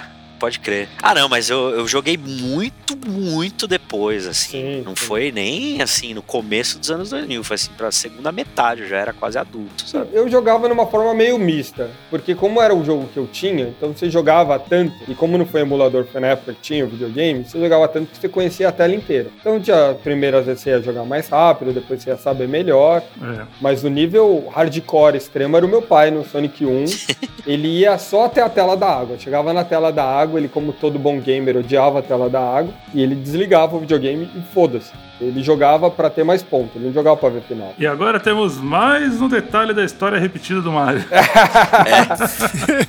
Não era esse que ele Ai. pedia pra você passar a fase da Não, água? esse é no Alex Kidd. Ah. Esse é no Alex Kidd. No, no Sonic ele só desligava, ele falava, quer continuar, continua, foda-se. Mas ele chegava na tela da água com todas as esmeraldas e com mais de 100 vidas. Nossa. Ele chegava, pegava duas vidas na mesma tela, morria, voltava, pegava duas vidas na mesma tela. Então, e aí o lance desse Sonic Knuckles é que você conseguia espetar, como ele era um adaptadorzinho, você espetava lá o Sonic 1, o 2 ou o 3. Cada um fu- funcionava de uma forma. O 1, você jogava algumas telas ali com, com o Knuckles. Era a tela de bônus, se eu não me engano. O o 1, inclusive, aparecia uma mensagem lá dizendo, tipo, que não funcionava, um negócio assim. Mas tinha, tinha o Miguel lá. É, e aí você tinha que apertar ou segurar, não sei, o ABC juntos, os três botões juntos pra entrar. O 2 Era o Sonic 2 normal. É, todas as fases do Sonic 2 com o Knuckles. E o 3, ele fazia um- uma adaptação entre os dois, assim, virava meio que um jogão gigante, assim. Era Sim, meio que um. sim. DLC? Um DLC, é, um DLC do Sonic 3. É, porque o objetivo original era colocar o, o Sonic Knuckles fazer parte do Sonic 3, era um jogo só. Sim. Só que aí, como não teve, teve essa limitação, os caras fizeram isso daí que eu acho até hoje uma das, das adaptações mais foda que tem. É, ficou bem legal. Mas eu não coloquei na minha lista porque eu nunca joguei, porque era caro demais, minha mãe não comprou nem o Sonic 3, imagina o Sonic Knuckles. Se eu não me engano, ele era mais caro por causa dessa, desse lance aí de é, tecnologia é, Locom, ele chamava. É, de você os outros jogos. Tinha tampinha. É, e o cartucho era diferente, era bem diferente. Ele era um adaptador escrito Sonic Knuckles em cima, assim. Sim. Não era um cartucho comum de Mega Drive. E dos três, dos quatro, né, então, Sonics que saíram no Mega Drive, ele pra mim era o que tinha os gráficos mais refinados, assim. Ele tinha já um aspecto meio de 3Dzinho, assim, sabe, meio profundidade. Não chega a ser um Donkey Kong, mas eles tentavam dar uma profundidade. Era a Donkeykização dos videogames aí. É, é, bem isso. Ele tinha bem aspecto de desenho ainda, mas ele já, já tinha uma, uma certa profundidade assim, nos personagens, no cenário e tal. Que isso aí foi muito aplicado no Sonic Chaos Chaotix, né? Que é o jogo do 32X, que é só o Knuckles e um outro bicho lá que eu esqueci o nome, que é o, é o Chaotix, sei lá. Nossa, é um, um, um jacaré, né? Um bagulho assim, não. Tem o jacaré, mas ele é- não é um dos principais, é tipo um rinoceronte, sei lá, um besouro. É, esse Chaotix ele é muito ruim. Mas o gráfico dele, você bate o olho, é tipo assim, opa, chegamos no Donkey Kong do, do Mega Drive. Sim. Que é muito esse negócio de simular aí o pré-renderizado no gráfico pra parecer que tem uma resolução foda aí, né? Na TV de tubo engana, mas você É. olha hoje numa TV, até o Donkey Kong não passa mais direito, né? É muito feio. É, não é, não é Sonic Chaotix, é Knuckle Chaotix, né? Sim. Ah, é isso aí. É que tem um hack com o Sonic, viu? Aliás, Sonic Hacks, aí, depois a gente tem que fazer um episódio só de hack. E o melhor lugar de, de room hack da história dos videogames é o Mega Drive. Dá pra fazer um episódio só de Street of Rage, de Mortal Kombat e de Sonics. Tem um hack do Sonic Gordo, que é maravilhoso. Entendeu? Vocês- Sonic Coloca aí é Fat hora, Sonic, vocês é o vão. melhor mesmo. Essa vai ser a capa do, do episódio, né? Fat Sonic, o Sonic gordo. É, Boa. é Sonic 2 XL, que chama a versão do Sonic Gordo. E seu Shinkoio, vamos lá, vamos lá. Vocês estão falando aí de um jogo que tem que correr muito, né? Eu gosto de correr, mas eu também gosto? De atirar, né? Então temos um run and gun aqui, que é o, o estilo maravilhoso de videogames, talvez o- um dos meus favoritos, ou o meu favorito, dependendo do dia. E o Mega Drive dispõe aí de uma biblioteca maravilhosa desse, desse estilo. Tanto que dois dos meus jogos aqui do meu top vão ser desse estilo. E o terceiro lugar, né, number 3, é o milagre do Mega Drive, que é Gunstar Heroes. O joguinho mais psicótico, louco de tiro já feito aí. Que É um Você. milagre técnico mesmo. Tá que pariu. Ele é, ele é assombroso, porque ele parece muito Play 1, né? É. É, ele, ele tá além ali do rolê. Você vai andando, tem mais personagens na tela do que um Metal Slug do Neo Geo, assim, de tanto bicho que vem pra você matar de uma vez e, e o bagulho não larga. É diretão, é tudo, é explosão pra caralho. É arma mudando de tiro, de fogo, de laser e o caralho. E aí quando você chega no chefe, o chefe é 3D, você, caralho, mano, tem um, tô matando um bicho 3D no Mega Drive, o que que tá acontecendo, né? E aí o cenário vira e é, tecnicamente, assim, eu, eu acho que é o jogo que mais mama em tudo que o Mega Drive tem disponível ali, sem addon nenhum. É aquele jogo que tá acima da média em todos os sentidos. Ele só não tá em primeiro lugar porque ele tem uma dificuldade e umas filhas das postices para você jogar que frustra em certos mo- momentos ali que... Bem cara do Mega Drive, né? É, é muito desgraçado esse jogo aí, né? E tem um milagre até que, que essa porra saiu como Master System no Brasil, né? Fizeram uma- um aí do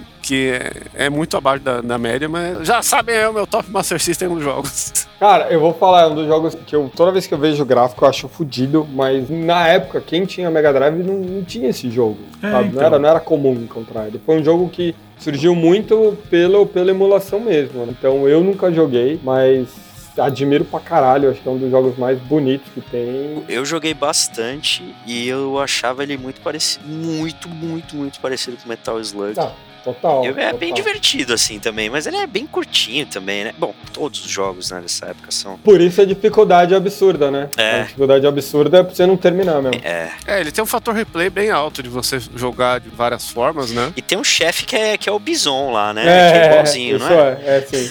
É, o último chefe é o Bison. Tem um hack do Gunstar Heroes que não tem arma, é pra você. É no Fighter. Aí o jogo muda bastante. Nossa. É, vira um Final Fight da vida, assim? É, mais Nossa, ou menos. Impossível. Porque ele tem botão de agarrar e de soco de chute. Você pula e aperta o botão, é a direção, né? E aí os caras fizeram um hack doido aí, virou outro jogo, mas é legal que quando você joga esse hack e vai jogar normal, aí você aprende a fazer essas coisas que você não faz normalmente.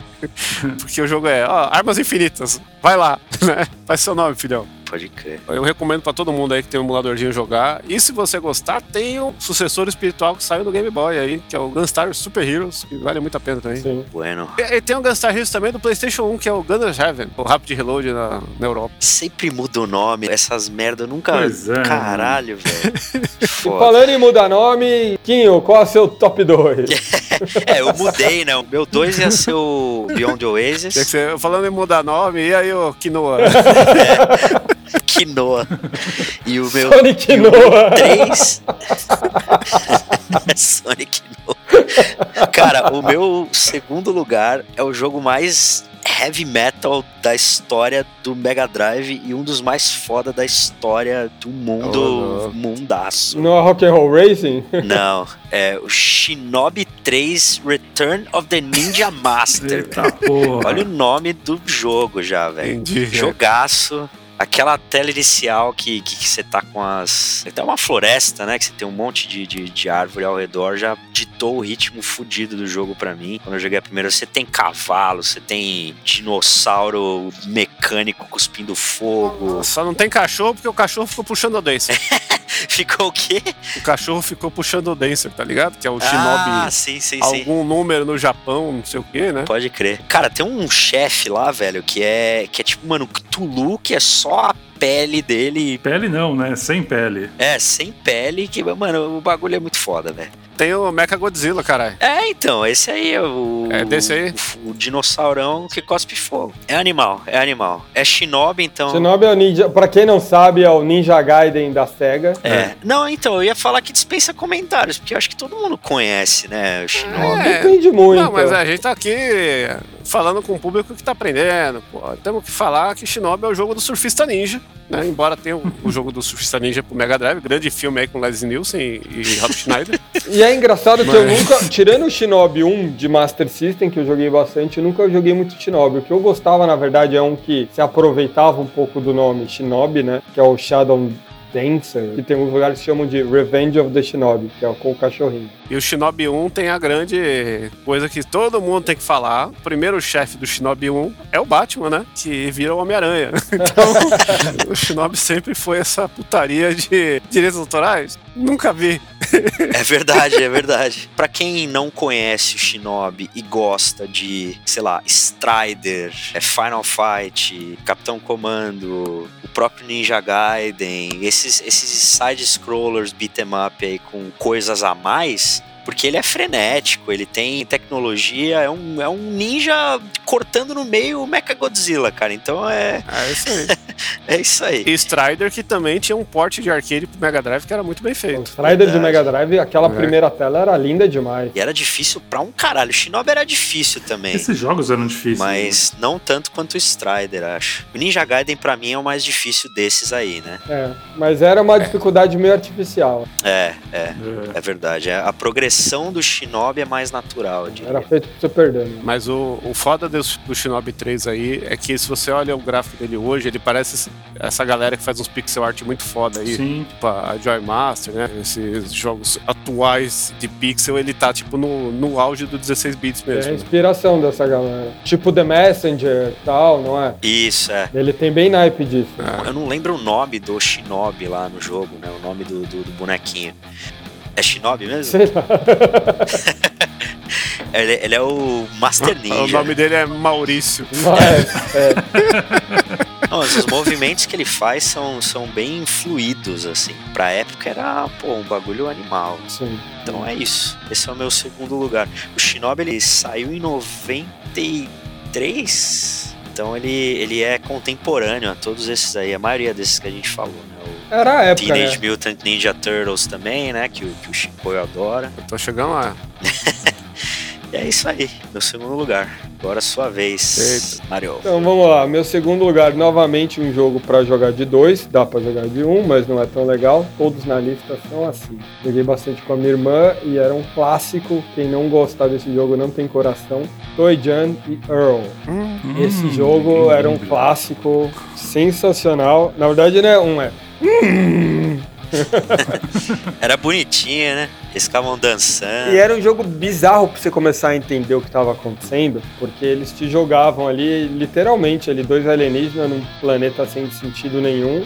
E vocês tinham que ir andando, seu objetivo é ir pegando os pedaços da nave e subindo num elevador místico ali até o ponto final onde você juntasse a, a nave. Ou não, né? Porque eu nunca consegui terminar o jogo. É um ou dois você tá O falando? um, cara. Só tem um. O dois ali é um- uma histeria coletiva. Teve o remake que a Que gente isso. até considera, mas o que importa é o um. Esse seria coletivo é o 3. É, esse remake, né? O Não. Toad Jimmy Earl me remete muito a MTV, tá ligado? Não, deveria te remeter ao programa Play Game do Gugu. Que eles tocavam muita musiquinha, muita tri- é, efeito sonoro do Toy John Earl, eles roubavam Ah, é? e usavam no, no programinha do Gugu, cara. Olha aí. Isso era um clássico. Mas nessa época. E tinha toda uma música funkeada tal. Tinha até uma opçãozinha. Aparecia os dois na tela e ficava tocando a musiquinha e você ficava fazendo um jam ali no meio, tá ligado? Colocando um somzinho. Fazer um Toe Jam. Toe jam. Pra falar desse jogo, acho que é legal falar do, da MTV, do, que a gente tava na época do rap de branco aí, né? que tava dominando o rolê. Tá falando Vanilla Ice, é esse tá. Vanilla Ice e o New Kids on the Block, né? Ah, o New Kids on the Block não tá mais era boy band. Não, né? era boy band, era boy band. Era boy band. É, mas, mas tinha, tinha as músicas que era. Tinha tentando fazer, né? É que o rap tava muito em alta, esse estilo anos 80 e tal. É. E você pega ali até um MC Hammer da vida, tá? Não é branco, mas é essa pegada, esse tipo de. Sim. Sim, o Tojan, ele tá. Ele emula o Flavor Fave, né? Que era. Isso, eu ia falar, o Toe Jam ele tem um nacão de ouro com TJ no pescoço dele, né? É. Dá pra fazer esse- essas joias absurdas aí que a galera usava. Só que ele é um jogo isométrico de andar. É tipo um Zeldinha do, do, do funk rap. Não, é o Diablo, É, mano. o Diablo Jam- bonitinho, Toy é. Jam Earl é o Diablo de verdade, porque você cai no pior inferno do mundo, a Terra. Ó, É, profundo. entendi. E eu perguntei um e o dois, porque o dois não é assim. O dois é um jogo de plataforma, né? Que é o Panic em, em Funk tal. Sim, sim. Cagaram tudo.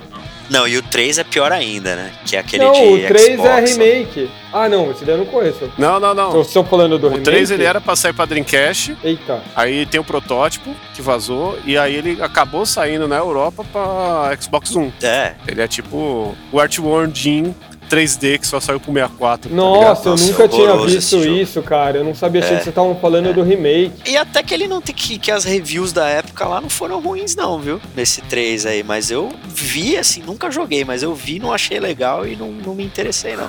É, é bizarro porque ele é um jogo cartoon com gráfico realista. É, a pegada, a pegada do Jam tem que ser esse negócio de, de olhar por cima, igual o primeiro e o remake lá que foi feito. É nonsense pra caralho, o ZT, é divertido demais. É, lembra Artworm Jim mesmo, no, no sentido de ser um jogo maluco, assim. Tudo Sim, bem que ele é sim, mais bom, sim. ele não é tão agressivo quanto o Artworm Ah, porque você não né? precisa bater em ninguém, né? É. Seu objetivo é fugir dos malucos da Terra.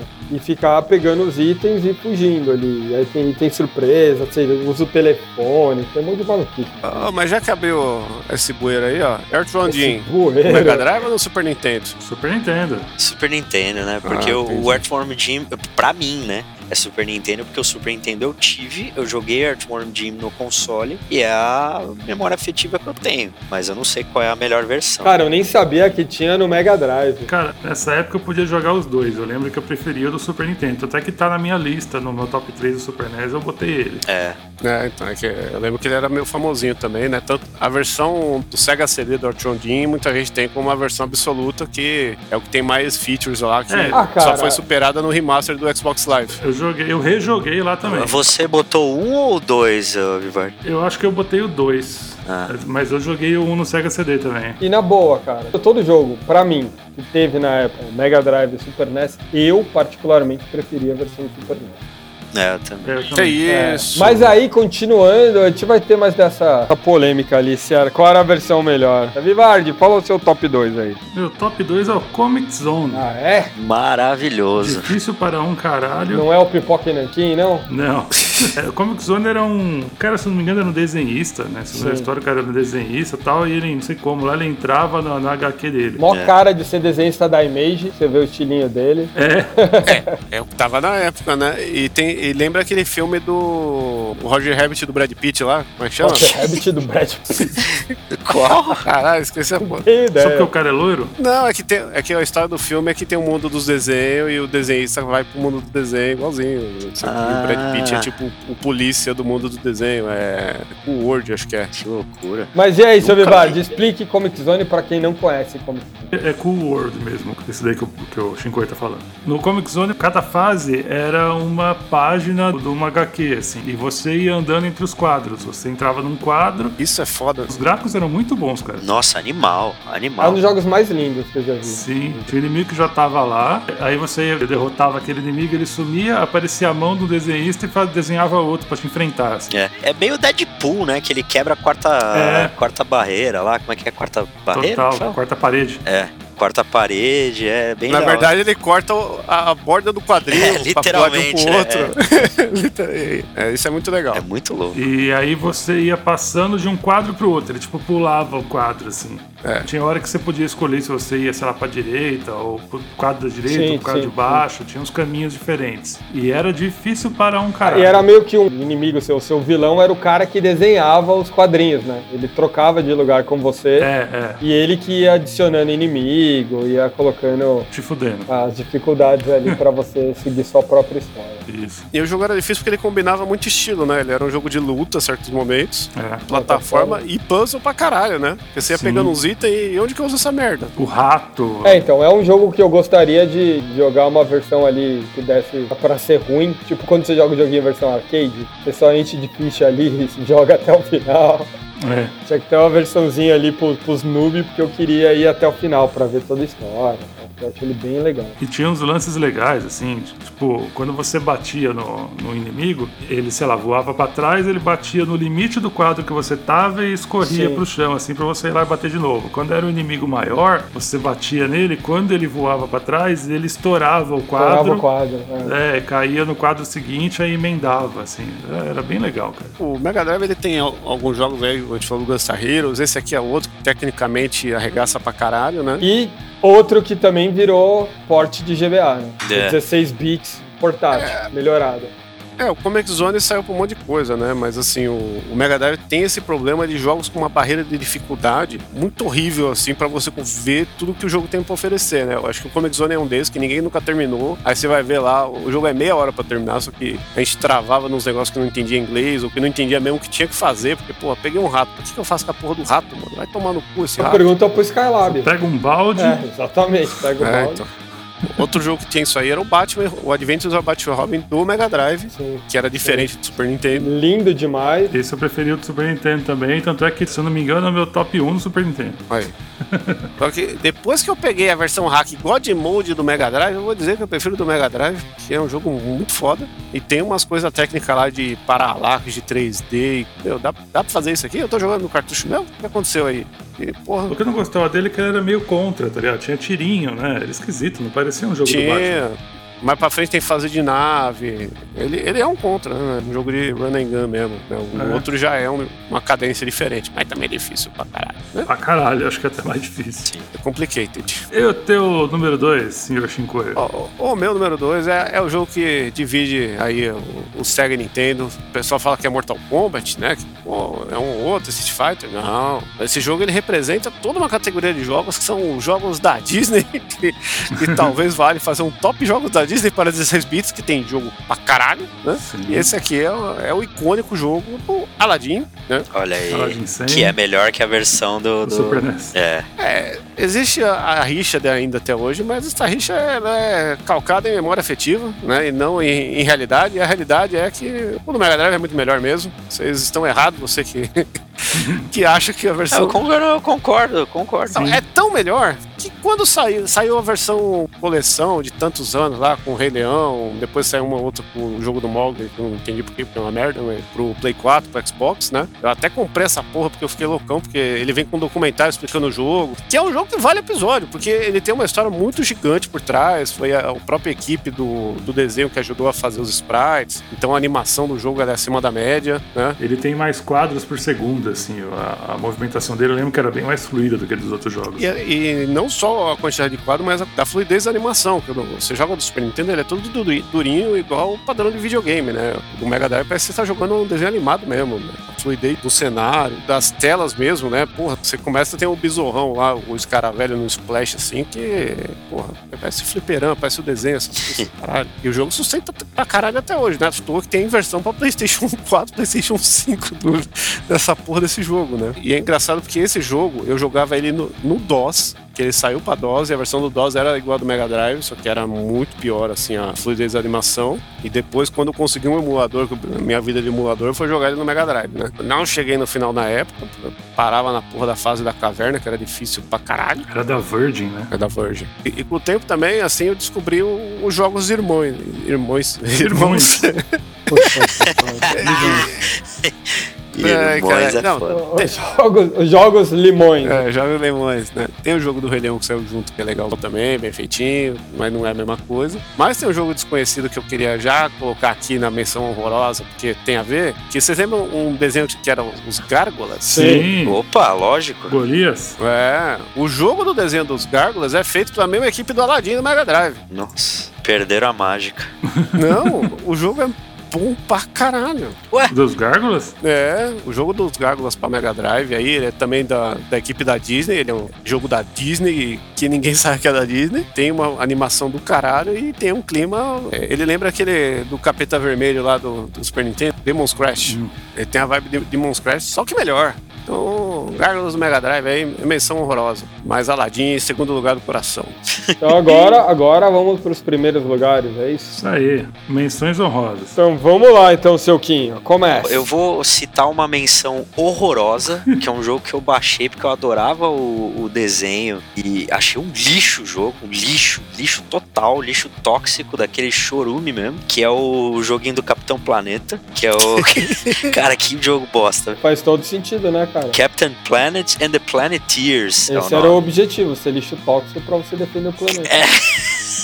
Cara, que jogo ruim, velho. Eu tô lendo aqui que a SEGA decidiu não lançar esse jogo na América do Norte e no Japão. Saiu aonde essa porra? Só lançaram na Europa e aí eles falaram: não, agora a gente não vai lançar mais porque foi tão ruim, a galera odiou tanto que a gente não vai lançar em nenhum outro lugar. Então é isso aí, dá pra jogar por emulador. Acho que vai ser bem difícil alguém ter o cartucho dele europeu. Então essa é a minha menção horrorosa. Fujam desse jogo. Já é difícil de pegar, então melhor ainda, né? E eu vou passar rapidamente pelas minhas menções honrosas que muito provavelmente eu vou falar, vou roubar alguns aí que vocês irão falar, mas vamos lá. A Desert Strike Return to the Gulf, que é aquele jogo maravilhoso de helicóptero que. Pô, isso era bom, hein? Você pega cargo, você joga bomba, é muito bom, né? É. Jogo que na época todo mundo assimilou com o grande filme Rambo 2, né? É. Tinha esses helicópteros igualzinho aí, e você se sentia jogando contra o Rambo, porque o Rambo dava, matava o helicóptero com a flecha. Né? Sim, é bem legal esse jogo. Aí tem o Jungle Strike, tem um monte de derivados deles. Eu não sei se o Desert Strike foi, foi o primeiro, mas ele é um puta jogo legal de, de Mega Drive. Também tem um jogo chamado Echo the Dolphin. Ah, Nossa, eu achava esse jogo muito esquisito, mano. Quem gosta de Echo the Dolphin, mano? Isso é bom ou isso é ruim?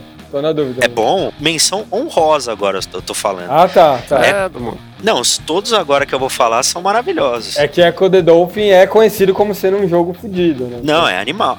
Fudido de bom, É, de bom, de bom, de bom, Não, é muito bom. É eu tentei jogar bom. ele no Sega CD, achei muito esquisito, cara. Ah, cara, cê, é, você é um golfinho que luta contra ameaças extraterrestres. Ou seja, mais influência do Michael Jackson aí na Sega de novo. então, mano, é, é uma fase da água eterna. É, exato, mas é da hora, pô, é muito louco. é muito louco esse jogo. É um golfinho lutando contra extraterrestre, cara, não tem como ser errado. É tipo assistir Sharknado, velho. É ruim, mas é bom. É Sharknado com golfinho, então é ruim.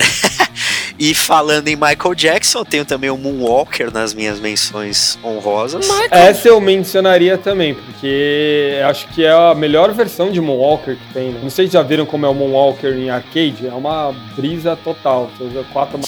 Eu gosto mais do arcade. Você pode gostar, mas você tá errado. É isso. Ele lembra muito aquele jogo do Batman, né? Do Super Nintendo. Returns, no né? sentido de você, tipo, você entra em porta. É, ele é, ele é bem legal. Sim. E o do Master System é igualzinho, assim, né? Só tem o Não, cai, cai, é, cai Não, bastante. é, um e principalmente porque a questão do jogo é o áudio. É muito isso, é um jogo do Michael Jackson. É, quando você sobe no piano e anda, ele faz. É, exato. Eita! Eu até hoje tem, tem um amigo meu que toda vez que a gente se encontrava, assim, a gente trabalhou junto um tempo, eu ficava atrás de uma porta, ele abria, eu falava, Michael!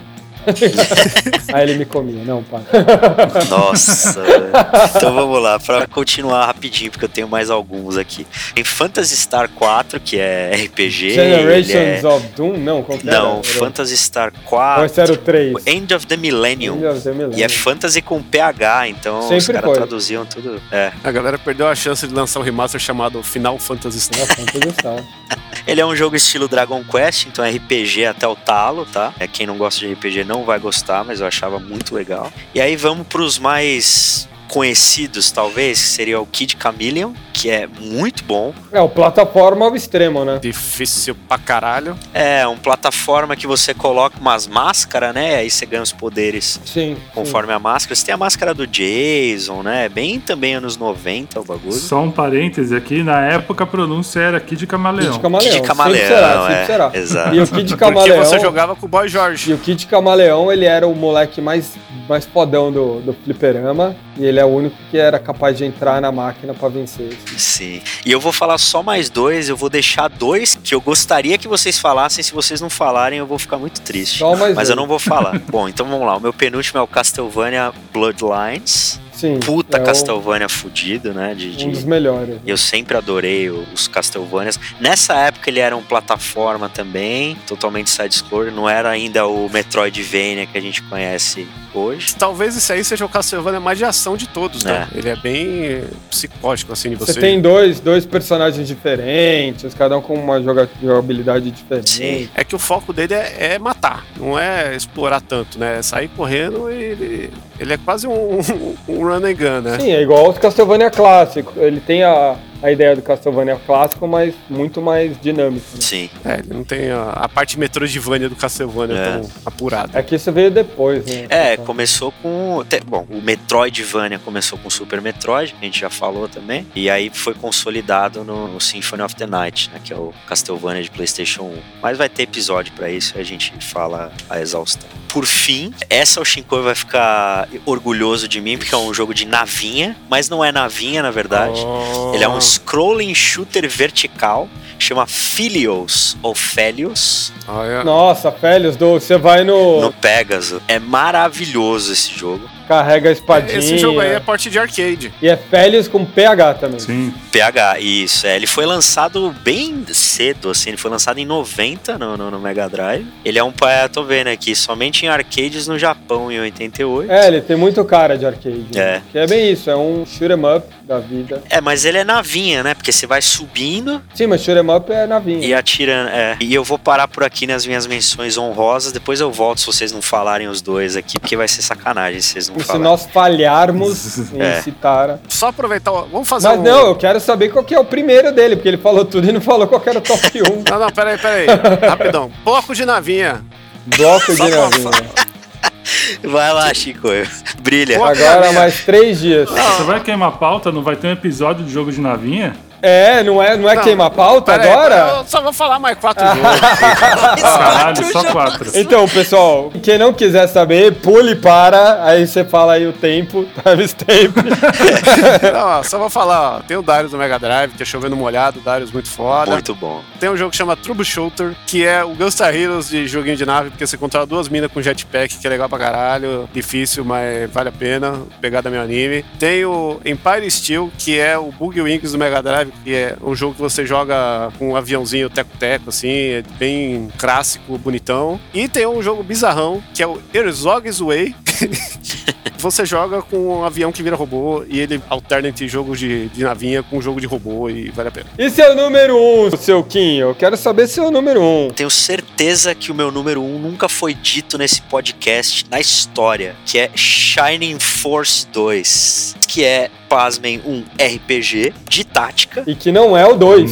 Isso que é o mais foda, porque ele é o terceiro. É, é verdade. Ele é o terceiro. Ele é, ele é, é basicamente um RPG de tática, tipo Final Fantasy Tactics, Tactics Ogre. Na verdade, Final Fantasy Tactics é tipo um Shining Force, né? Tipo Shining Force, é, porque ele é pioneiro, assim. Ele tem uma pegada muito mais Fire Emblem. Isso, é. Fire Emblem, você é basicamente o líder de um exército e você tem que botar o seu exército e os seus carinhas pra, pra lutar. É basicamente isso. A mesma pegada. É tipo XCOM, é, Fire Emblem, XCOM, que é mais moderno. O que eu acho que eles lembram muito esses dois jogos é que na hora da luta, ele muda de tela e mostra só o ataque individual de um com o outro. Isso. Né? E um ataca, muitas vezes dentro do próprio ataque, o outro lado já defende ali, faz um contra-ataque e tal. Sim, é bem, bem bacana. É, e ele, e ele é pioneiro também em criar classes, é, em jogo de tática. É, você tem, óbvio, XP, então você vai ganhando level e tal. Então tudo isso que o Shinko e o Vivard odeiam e abominam fazem tudo, parte. Tudo que é bom no videogame. do é Shining Force 2. A série, né, Shining Force, é extremamente icônica. Teve, deu problema de tradução pra versão norte-americana. RPG nos anos 90, é isso. É. Exato. Você diria que o Shining Force briga muito. Briga muito. E, e é meio que uma menina dos olhos da SEGA também, né? Porque para brigar com a Nintendo em termos de, de RPG e nesse mundo novo que estava sendo criado aí, de não só aquele que é só uma tela parada e você escolhe o comando, né? Que nem tinha nos PCs no, no, nos anos 80, que eram baseados em D&D e tal. Eles depositaram bastante confiança na série Shining Force, deu muito certo na época. Entendi. Era uma força brilhante da série. Era uma força brilhante da potência 2. Duas vezes. É isso aí. Gostei que o Shinkoi ficou puto que eu falei de novo de um RPG no meu top. Não, não. Aliás, tem uma menção honrosa aqui pra. Honrosa, não, honrosa pra RPG do Mega Drive. Ixi, aqui. então calma aí. Quando chegar na tua vez, você fala, né? Agora é a vez não, do Mario. Vou falar agora pra aproveitar o embalo. Você vai falar agora. O então RPG favorito do Mega Drive é nenhum. Não ah, cara. Não, o Mega Drive ele não é conhecido pelos RPGs, né? mas o Shining Force e Phantasy Star que eu mencionei também, eles são meio que os carros-chefes aí. E acabou. É. E o seu, Mariolos? Eu? O seu top top? Cara, eu não lembro muito de dimensão honrosa, porque. Você não fez tua lição de casa. né? não, não, porque a maioria das coisas vocês já foram falando. São joguinhos que a gente jogou, gostou bastante. Olha, não me decepcionem, gente. Pelo amor de Deus, tem um jogo que é clássico que eu não falei, velho. Às vezes eu nem pensei mesmo. E que nem eu falei, Mega Drive eu jogava mais os jogos que eu tinha. E Super NES que eu alugava mais. Os jogos que seu pai Da tinha. meia dúzia. Não, meu pai só, só quis saber do Sonic, na verdade. O resto eu que tive que comprar. Ele não tinha nenhum Alex Kidd de Mega Drive? Não, ele só gostou do Alex Kidd em Miracle World e do Sonic 1. O Sonic 2 ele nem jogava. Ele só jogava esses dois joguinhos. Mas o Alex Kidd do Mega é meio bosta, né? É bosta. É, eu não achei interessante também, não. Tanto é que o remaster que saiu é do Master System, né? O Alex Kidd clássico, o que importa é o Miracle World. Todo o resto ali, whatever. É da memória, né? Mesmo sendo o Lost Star, sendo o primeiro, que era que saiu no arcade e tal, ele não era legal. O Alex Kidd em Shinobi World falam muito bem, mas também. Nossa, não o quê? Eu quero ver isso, velho. Eu Vou pesquisar agora. Alex Kidd em Shinobi World? É, ele é. Oh, e é bom, é de massa. É um crossover com o Shinobi? É um dos melhores Alex Kidds que tem. E o High Tech World, ele é só pixel swap, não faz o menor sentido. Mas eu terminei esse daí, achei, achei legalzinho, mas. O Alex Kidd ele tem aquele, aquela sombra que. Ele é o Mario, né, mano? Do, da, da SEGA. Ele, né? ele é o mascote que era pra ser e nunca foi, sabe? Você tira o Miracle World ali ninguém se importa com o resto. Sim, mas ele tem o negócio dos blocos, a estrutura de jogo. E- Mas isso tudo, pode ver, toda vez que eu vou falar, eu acabo caindo no Master System. E o Mega Drive, realmente, eu não joguei muita coisa. Eu vou falar, ah, joguei Rolo to the Rescue. Quem jogou Rolo to the Rescue? Só eu, que é o joguinho do, do elefantinho. Não, não, calma aí. Rolo to the Rescue é o rolo da turma da Mônica. Né, é isso mesmo. É a turma da Mônica e o resgate. Só que é só com rolo, é um DLC. Mas tinha um jogo da turma da Mônica pro. era pro Tinha, Master System? era pro Master. Ah, Era, tá, teve tá, dois, na verdade. Na verdade, tem dois. Tectoy, né? Da Tectoy, né? É, então, já falamos tudo isso no momento que você não tinha chegado. Aí, ó, que beleza. tá bom.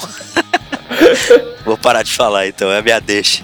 Mas vamos lá, tem os joguinhos da Disney que a gente gostava bastante. Dimensão, eu não sei se honrosa ou horrorosa. Tem um jogo que eu lembro de eu até ter jogado e gostado, mas depois eu ouvia o pessoal falando muito mal, que é o Fantasia. É ruim, é ruim. Da Disney? É, da Disney. É, Fantasia é do, do do Mickey desenho. mesmo. Do, do desenho. Mickey né? lá, É. dos, dos popótamos. É. É. horrível esse jogo. É, o- é pior jogo da, da Disney do 16 bits, um assim. bom, o- o- honrosa, que assim, talvez seja isso que o Quinho tá querendo que a gente fale, se não falar ele vai ficar puto, que é o Bare Knuckle mesmo, já falamos. Não. Ele é um obrigatório ali, ele é um beat'em up tão bom, um jogo de 16 que ia, 16 bits que ia pau a pau com o Final Fight do- dos arcades Sim. ou outros jogos de arcade ali. Ficou bem marcado por isso. Não é esse, mas eu tenho certeza que o Shinkoi vai falar o que eu. É, o que eu então tô o que ele não vai falar, por exemplo, outro da Disney que é sensacional é o Quackshot. Ah, olha aí, Quackshot era um dos dois. É, Boa. Quackshot, ele é um dos primeiros Metroidvanias, é zoeira, aí. mas ele tinha essa pegada de você ter que voltar na mesma tela. Não era o Metroidvania, não. Mas ele é um do- dos grandes clássicos. Eu acho que jogos da Disney no Mega Drive eram os melhores. Tanto que o meu top 1 da vida, e olha lá, outra história repetida, World of Illusion. O, o World of Illusion é diferente do Castle of Illusion? Total, total, porque o Castle Tá. of Illusion é só o Mickey. e ele vai lá lutar com a princesa, com a, com a bruxa Merizabel tal, não sei o que, whatever. O World of Illusion é que tinha uma série toda de Illusion. Tinha o Land of Illusion, e não sei o que. E o World of Illusion era o crossover ali, né? O crossover naquela, né? mas era o Mickey e o Donald. E era também um jogo muito foda, principalmente porque você podia jogar só com o Mickey, só com o Donald ou com os dois. E cada um era um- uma rota diferente algumas telas. Então tinha a tela que você ia com qualquer um dos três, tinha a tela que era exclusiva do Donald, tinha a tela que era exclusiva do Mickey e tinha a tela que era exclusiva dos dois juntos. Era um jogo que também eu gostava muito de jogar com a minha irmã. Era imperativaço. É, total. A última vez que eu vim pra cá, antes dessa que eu tô aqui na, na casa da minha mãe, a última vez foi no final do ano passado. A primeira coisa que eu fiz questão de jogar com a minha irmã foi o World of Illusion, que era o joguinho que a gente lembrava o jogo inteiro, de olho fechado, sabe? Então era legal sempre isso, porque você tá com alguém pra jogar, a gente vai numas telas diferentes. Ah, você tá joguinho, sozinho, você escolhe qual dos dois você quer jogar. Ah, legal. Pra mim foi o, o ápice ali. Eu sou do time que se você tá sozinho, você joga o Donald em Mallard Island lá, que eu acho que esse é o melhor jogo desse negócio aí, que, que é o... Na capa tem o Donald, o Donald de ninja com a faixa tampando o olho. No começo você joga com ele de turista, dando tiro também, tipo Quackshot, mas muito mais... Mario e Mallard. É, esse jogo tem vários nomes, ele tem o Donald de Mario Mallard, tem o, o Mal e Mallard de Code Shadow, só que a merda é, é o marketing aí que não colocou o Donald no nome, aí ele tem esse nome bizarro, de Code Shadow aí, e é um jogo fodido aí de... Não, mas o Cold Shadow é do Donald Duck. É que no Super Nintendo popularizou como o Code Shadow. Ah, sim, sim. E sim. no Mega Drive popularizou como Mario Mallard e Donald lá, que é como saiu aqui pela Tectoy. O Mal e Mallard foi um jogo que eu não joguei. Eu só vi em vídeo, fiquei sabendo dele quase que recentemente. Quackshot eu adorava, mas eu não tinha, eu só jogava em casa de amigo. Então o que eu joguei foi World of Illusion e pra mim ele é o top mesmo, principalmente por essa pegada de jogar, jogar cooperativo. Só pra constar, o Quackshot era um dos jogos mais alugados de Mega Drive lá no. Ah, é? no. Olha aí. É. Ele era facinho, né? Ele é um clássico. E você, seu Vivardi? Então, eu, minhas menções, já foi comentado aqui o Mortal Kombat do, do Mega Drive, que tinha sangue e que tinha os seis botões, pra mim pelo menos, que jogava com o controle em cima da mesa, tinha os seis botões ali como no arcade, um sofria com a defesa do Super Nintendo. Boy, porque tinha o controle de seis botões. O Samurai Showdown, que é um puta porte bem feito. O seu controle desses botões era o pequenininho ou o grande? Cara, eu, eu tive o original lá, que era igual, basicamente, quase igual o, o que vinha, só que com seis. Esse é o pico. E eu tive, um, eu tive um arcade também, depois eu comprei um arcade. E seguido aí nas lutas também, o Eternal, Cha- Eternal Champions. Porra, mano, e que é uma banda fodida também. Que? Que é uma isso? banda aí? Oh, Eternal Champion, velho. Animal. Tem altos fatalities. É, então, o jogo em si não era tão legal, não era um jogo de luta tão bom, mas os fatalities eram legais. Tinha o X-Men 2 Clone Wars. Da hora. O que eu achava legal desse jogo é que não tinha abertura, né? Você botava a fita lá, ligava, não aparecia o ano, não aparecia logo de ninguém, de produtora, não tinha nada. Pressione Start, já, já pegava um personagem aleatório e você sair dando porrada nos outros. Eu achava que isso aí era um problema da ROM que eu baixei na época. É, E aí não, eu- era assim mesmo. Só fui saber ter certeza que não era esse problema quando eu peguei a fita. Pois é. Bizarro esse. Também o Beavis and Butthead do Mega Drive, eu já comentei aqui que eu acho ele mais legal do que o do Super Nintendo. Legal ele é, só que é difícil pra caralho, né? Do Super Nintendo ele é mais jogável. É, A gente já teve essa discussão. E também um outro port muito bom que é o Road Rash. Ah, bom. Isso aí tá faltando. Eu tava na dúvida se eu meti aqui, fiquei na esperança de alguém levantar o podcast. Era do 3DO, né? O original. Fizeram um port pro Mega Drive. Puta, era da hora, mano. Tinha a música do Soundgarden no, No Mega 3DO. Drive, não, né? No Mega Drive Não, não. no 3DO, pô. No Mega Drive tinha. Ela que era Rusty Cage. Sim, É, tinha. tinha Monster Magnet, caralho. É, vinha com o... o disco da trilha sonora, cara. Sim, 3DO era da hora, É. mano. Eu acho que o Rod Hash tem, uma, tem essa grande ressalva no Mega Drive, que ele não tem as músicas, e, e a música no Rod Hash é um elemento é, assim, essencial. Talvez o melhor lugar para se jogar Rod Hash ainda seja o Play 1, porque tem os três jogos ali melhores de- da série, né? E, e todos com trilha sonora foda completa. Tem quatro músicas do Soundgarden, três do Palm, duas do Hammer, Hammerbox, duas do Therapy, uma do Monster Magnet e duas do Swerver Driver. Não conheço a banda. Porque É verdade. O pau é muito bom, hein? não. Palm. Vocês gostam de pau? O que, que é o pau? É PAW. Ah, pó. Ah, tá. Então, o meu número um é o Virtua Racing. Sabia, Aquele Oxi. cartuchão gigante. sabia. Playboy, hein? Playboy. Ganhou a estrelinha de Playboy do, do Mega Drive hoje. É, Não, essa daí eu pegava na locadora lá. Porra, tinha controle de arcade e jogou Virtual Race. É, Tá, tá aí, na época. O Virtua Racing eu pegava na locadora lá, não era meu não. Ah, mesmo assim. Era um cartucho gigante que esquentava pra caralho. Oxi. E, mano, os gráficos do negócio, mano, é surreal, assim, pro Mega Drive fazer aquilo, cara. Isso é, isso é. Era quase um Sega Saturn, né? Era quase o Daytona USA, tá ligado? É, É bem parecido mesmo. O negócio era potencial máximo sem 32x. É, pode crer. era mais Nossa, negócio eles fazerem todos os jogos com esse cartuchinho mais caro aí do que lançar tentando É, compara se você comparar com os rivais do Virtual Racing aí, o que que tinha no Super Nintendo nessa época, os contemporâneos? Era os Top Gear. Era o Top Gear. E de 3D era o Você Star quer Fox. comparar que- sem comparar com E o Star Fox. F0, né? E É. o Mario Kart. É que assim, ó, tinha essa putaria do chip FX do, do Super Nintendo, né? Que fazia o Star Fox, F0 e outras coisas lá. Era um 3D mais bonito e mais rápido. É, que era o negócio que, que era mais rápido. Ele, ele criava várias camadas, fazia tipo Doom, né? Que é um jogo 2D que interpola lá de um jeito que fica 3D É. na, na tela. Hoje em dia, existe uma cena de hack, de homebrew do Mega Drive, que a galera consegue fazer esse jogo sem porra nenhuma. Os caras decuparam lá o negócio, tanto que fizeram um, um F0 pro Mega Drive, chama G-Drive, que o cara é americano e colocou G de Genesis, né? É um rolê bem legal, assim, de, de ir atrás e ver que o console até hoje, mesmo com as limitações, ele conseguia fazer muita coisa que Nintendo não tinha. E ele não tinha pirata, né? Não, não tinha como, né? Justamente por ser esse cartucho diferente. E o seu, Shinko, quais são suas menções honrosas? Suas honrosas aqui, ó, rapidão, vamos lá. Modo Happy Gods. Caralho, depois manda pra mim a lista aí, porque eu não vou ficar anotando aqui, não. Não, eu vou falar, eu vou falar de um jeito aqui, ó. Já que estamos falando de corrida, porte de arcade, tinha OutRun, um porte maravilhoso aí da SEGA, que teve o OutRunners, que era a gestão mais legal lá, que dividia a tela, que tinha a menininha batendo com você, batendo na tua cabeça quando você errava. Jogo muito bom. O Mario Kart do Mega Drive, famoso Street Racer aí, que saiu até pra PlayStation depois, assim, a versão melhorada. Um joguinho muito bom. Mario esqueceu do DJ Boy, Mario. Porra, meu irmão. DJ Boy, aqui eu não sou muito fã dessa. DJ Boy, que é o beaten up do, de patins aí do, do arcade, que o único porte que saiu foi pra Mega Drive, que é bem fiel. Só tem um negócio de censura, porque ele é um jogo meio racista, mas É, complicado. a galera deu uma, uma, uma melhorada nesse quesito aí, né? Na verdade, o porte do Mega Drive, ele é superior ao, ao arcade mesmo. Você acha? É, porque, tipo, o arcade eu tenho a lembrança afetiva de ter jogado a primeira e segunda tela, porque, obviamente, arcade você não ia conseguir passar disso. Mas o, o de Mega Drive, ele é bem, bem mais polido mesmo, né?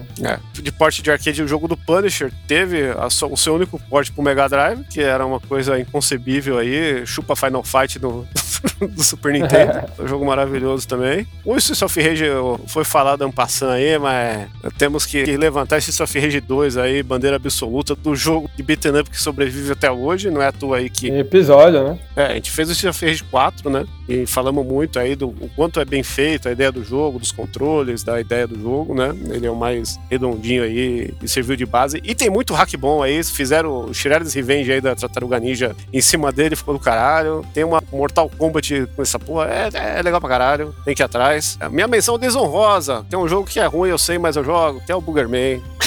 O jogo do coração, do peido, do catar. O jogo é legal, cara. Ah, não é horrorosa, não. Eu também não acho. É um clássico, é um O clássico. jogo é ruim, o jogo é ruim. É o Metroidvania do catarro. Não, mas foi importante ali, pra essa, essa onda de rebeldia do Mega Drive.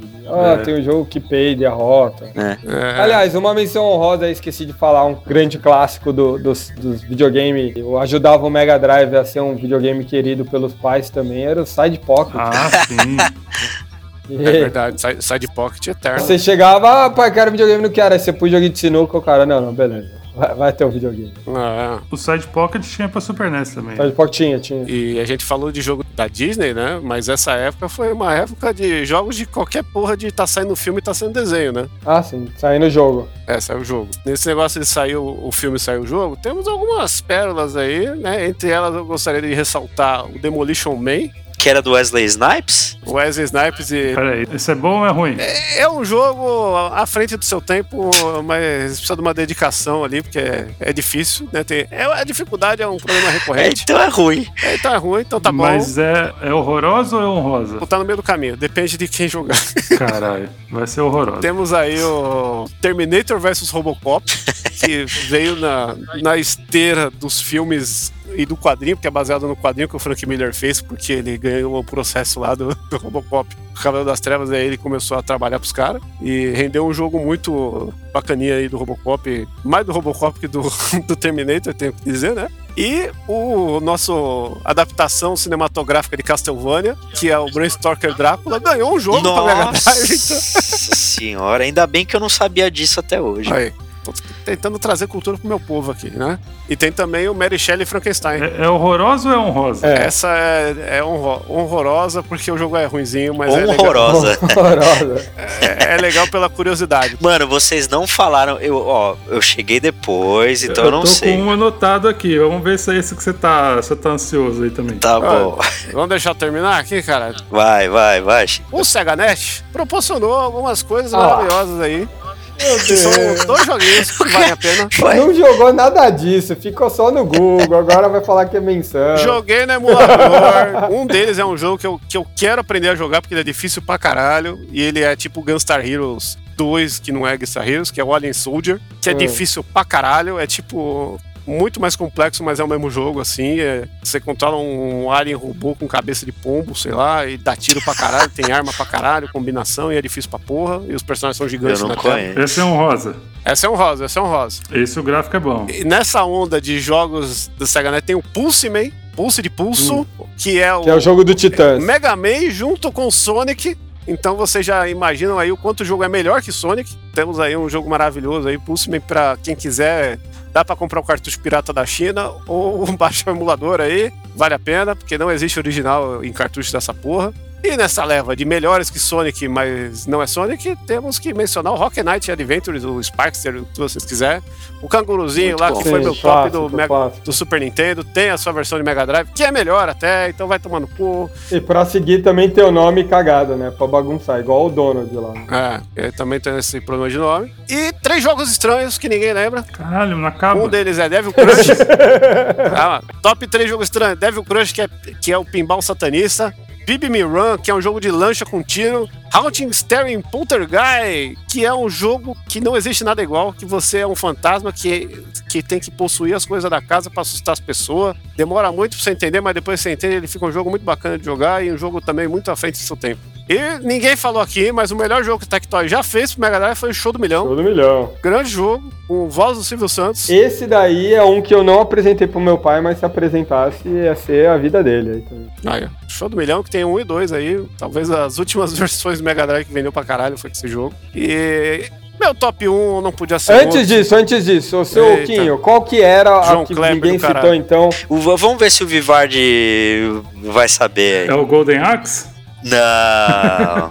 é o Altered Beast. Ah, tá, eu acho que a gente citou, comentou né? assim do Thread Beast. É que a gente só citou Ah. Altered Beast como sendo o jogo que vinha original. É um clássico também, é muito isso. bom. Power up! Rise é from ruim. your grave. Ok, seguindo a vida, seu Shinkoio. Ah, Melhor versão da Altered Beast é no Game Boy Advance. É, exato. Meu primeiro lugar de todos os tempos do Mega Drive é o jogo absoluto. O melhor contra de todos os contras. Não seja do contra, seja do contra hardcore, hardcorps. Que puta que pariu, que jogo maravilhoso, que jogo delicinha. Que jogo que eu ligo o Mega Drive, eu tenho que passar das três primeiras fases, senão eu não sou gente, eu não existo. E, porra, tá aí. É, é mais um jogo aí tecnicamente à frente de tudo. Ele não chega a ser tão à frente quanto o Gunstar Heroes, mas ele tem uma cadência, um negócio de memorização, de você entender o que você tá fazendo lá, de decorar o jogo e passar ele e se sentir o cara mais foda do mundo de um jeito muito gostoso. Então, contra Hard Corps aí, trilha sonora, historinha, os hacks dele também são muito foda. Tem a versão europeia que não podia ter sangue aí, era o Probotector, que é tão bom quanto. É tudo com robô. É, o Contra na, na Europa chama Ah, Probotector. verdade, é verdade, é verdade. Todos os verdade. Contra Eu vi. tem o Probotector lá até uma época. A minha coisa favorita de todos os contra é você ficar pendurado com uma mão e atirando com a outra, com uma metralhadora de 400 quilos. É, É. é- é bem isso aí. E nesse aqui você faz isso com um lobo com uma mão de machine gun enquanto você tá voando em cima do helicóptero. Então, porra, é maravilhoso. Contra o jogo É. menos vendido na Nicarágua. Pesquisem. Por quê? Você não sabe os contra? Dá uma pesquisada aí, Kim. O termo contra, na verdade, era uma galera que o patrocinada pelos Estados Unidos para derrubar o- Ah, eram os contras. É, ah, sim, sim, o sim. governo estadunidense, o bagulho mais escroto. E os, os contra eram patrocinados, a grana para financiar os contras era a grana da venda da cocaína lá em Nova York. É, a frente sandinista. Só beleza, gente. Mas depois dei uma olhada. E é esse um dos motivos pelo qual eu não sou muito fã de contra. Apesar que, como jogo, é um jogo legal.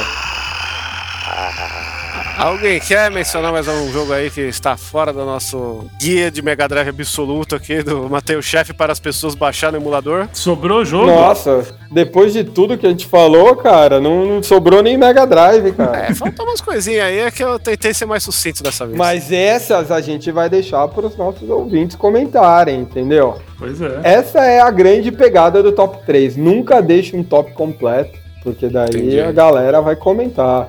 E onde que os ouvintes podem comentar lá? Pode comentar principalmente no YouTube, mas em todas as redes que encontrar, só barra Mateio Chef. Já consegue nos encontrar facilmente no seu agregador favorito de podcast aí, no Spotify, seja lá onde você estiver ouvindo. Só pesquisar barra Mateio Chef e você encontra a gente. Agora dá pra comentar no Spotify. Ah, é? Então É melhor mesmo? ainda. Ô, louco. É. Então melhor ainda, você já, já nem perde o tempo de ter que. Você tá ouvindo no Spotify, não precisa abrir o YouTube, mas abre também só pra dar um view. e não esquece também de, de divulgar com seus amiguinhos, né? Pra galerinha voltar à discussão, falar, ah, esse Chicoio só cita um milhão de coisas, esse Mario só atravessa todo mundo, Mario conta a mesma história 20 vezes. e agora eu tô rindo de uma imagem do Chicoio postado. do Phil Collins. do Phil Collins. Agora é tranca na mão. Resident Evil Mano, o. Nemesis é o baterista. Resident Evil Genesis. Puta que pariu. Me Estou des- desmoralizado no final. Caralho, mano. O que, que parece um personagem do GTA, né, velho? Devem ter pego do GTA. assim. Então temos episódio, foi isso aí. E Golden Axe não presta. Tchau. O quê? Que é isso? Concordo. o melhor Golden Axe é Catuaba. Nossa. Fim.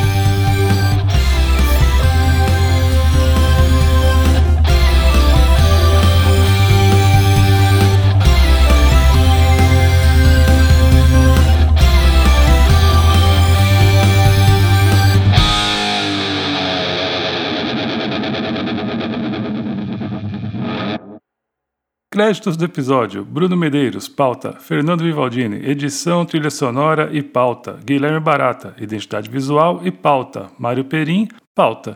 E também foi utilizado um trecho da música Improper Dancer do Electric Six. Mas o filme, o filme também não é tão maravilhoso assim. Quando você lembra ali que você tem o Keanu Ah, Reeves, é cara. clássico. É. Mas você tem Gary Oldman, velho. Como é que a gente tá levando ele como um bom ator até hoje em dia, né? Nunca foi. Mas, ele- mas ninguém fala Ninguém que ele é um fala- bom ninguém ator. assiste- filme dele porque ele é um bom ator. falam, Ele é um ator carismático. Fala, fala, É. tem gente que ama esse cara. Nossa, vai ver lá o John Wick Tudo lá. bem, mas não ama porque é um bom ator. Ama porque ele Não, faz filmes não. legais, cara. Não precisa ser Não, um ator não. fazer filme bom.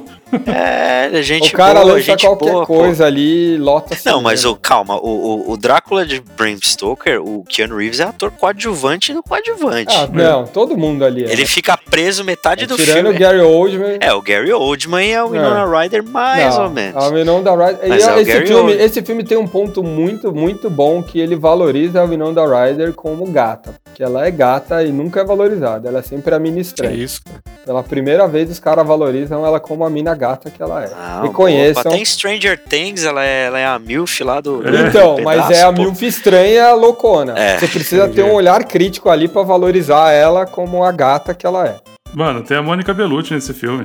Tem a Mônica é, Bellucci. É, não, mas aí, tipo, aí fode todo o rolê, né? Aí é mancada. E aí essa aqui é a pegada. O Drácula tinha a Mônica Bellucci, mas ele quis a Winona Ryder. Winona. Vocês também falam Winonda, que nem eu? É Winona. Winonda. Eu sempre falo Winonda. Mas é porque a Winona. Ele queria a Winona porque a Winona é a mina, né, velho? Essa, essa, essa só, só pra quem assistiu pra Só pra lembrar. quem viu o filme. É, Ou quem é. leu o livro, né? Toda vez eu zoava e, e falava que o, o coisa ia chegar pra ela falando, mina, seus cabelos é da hora.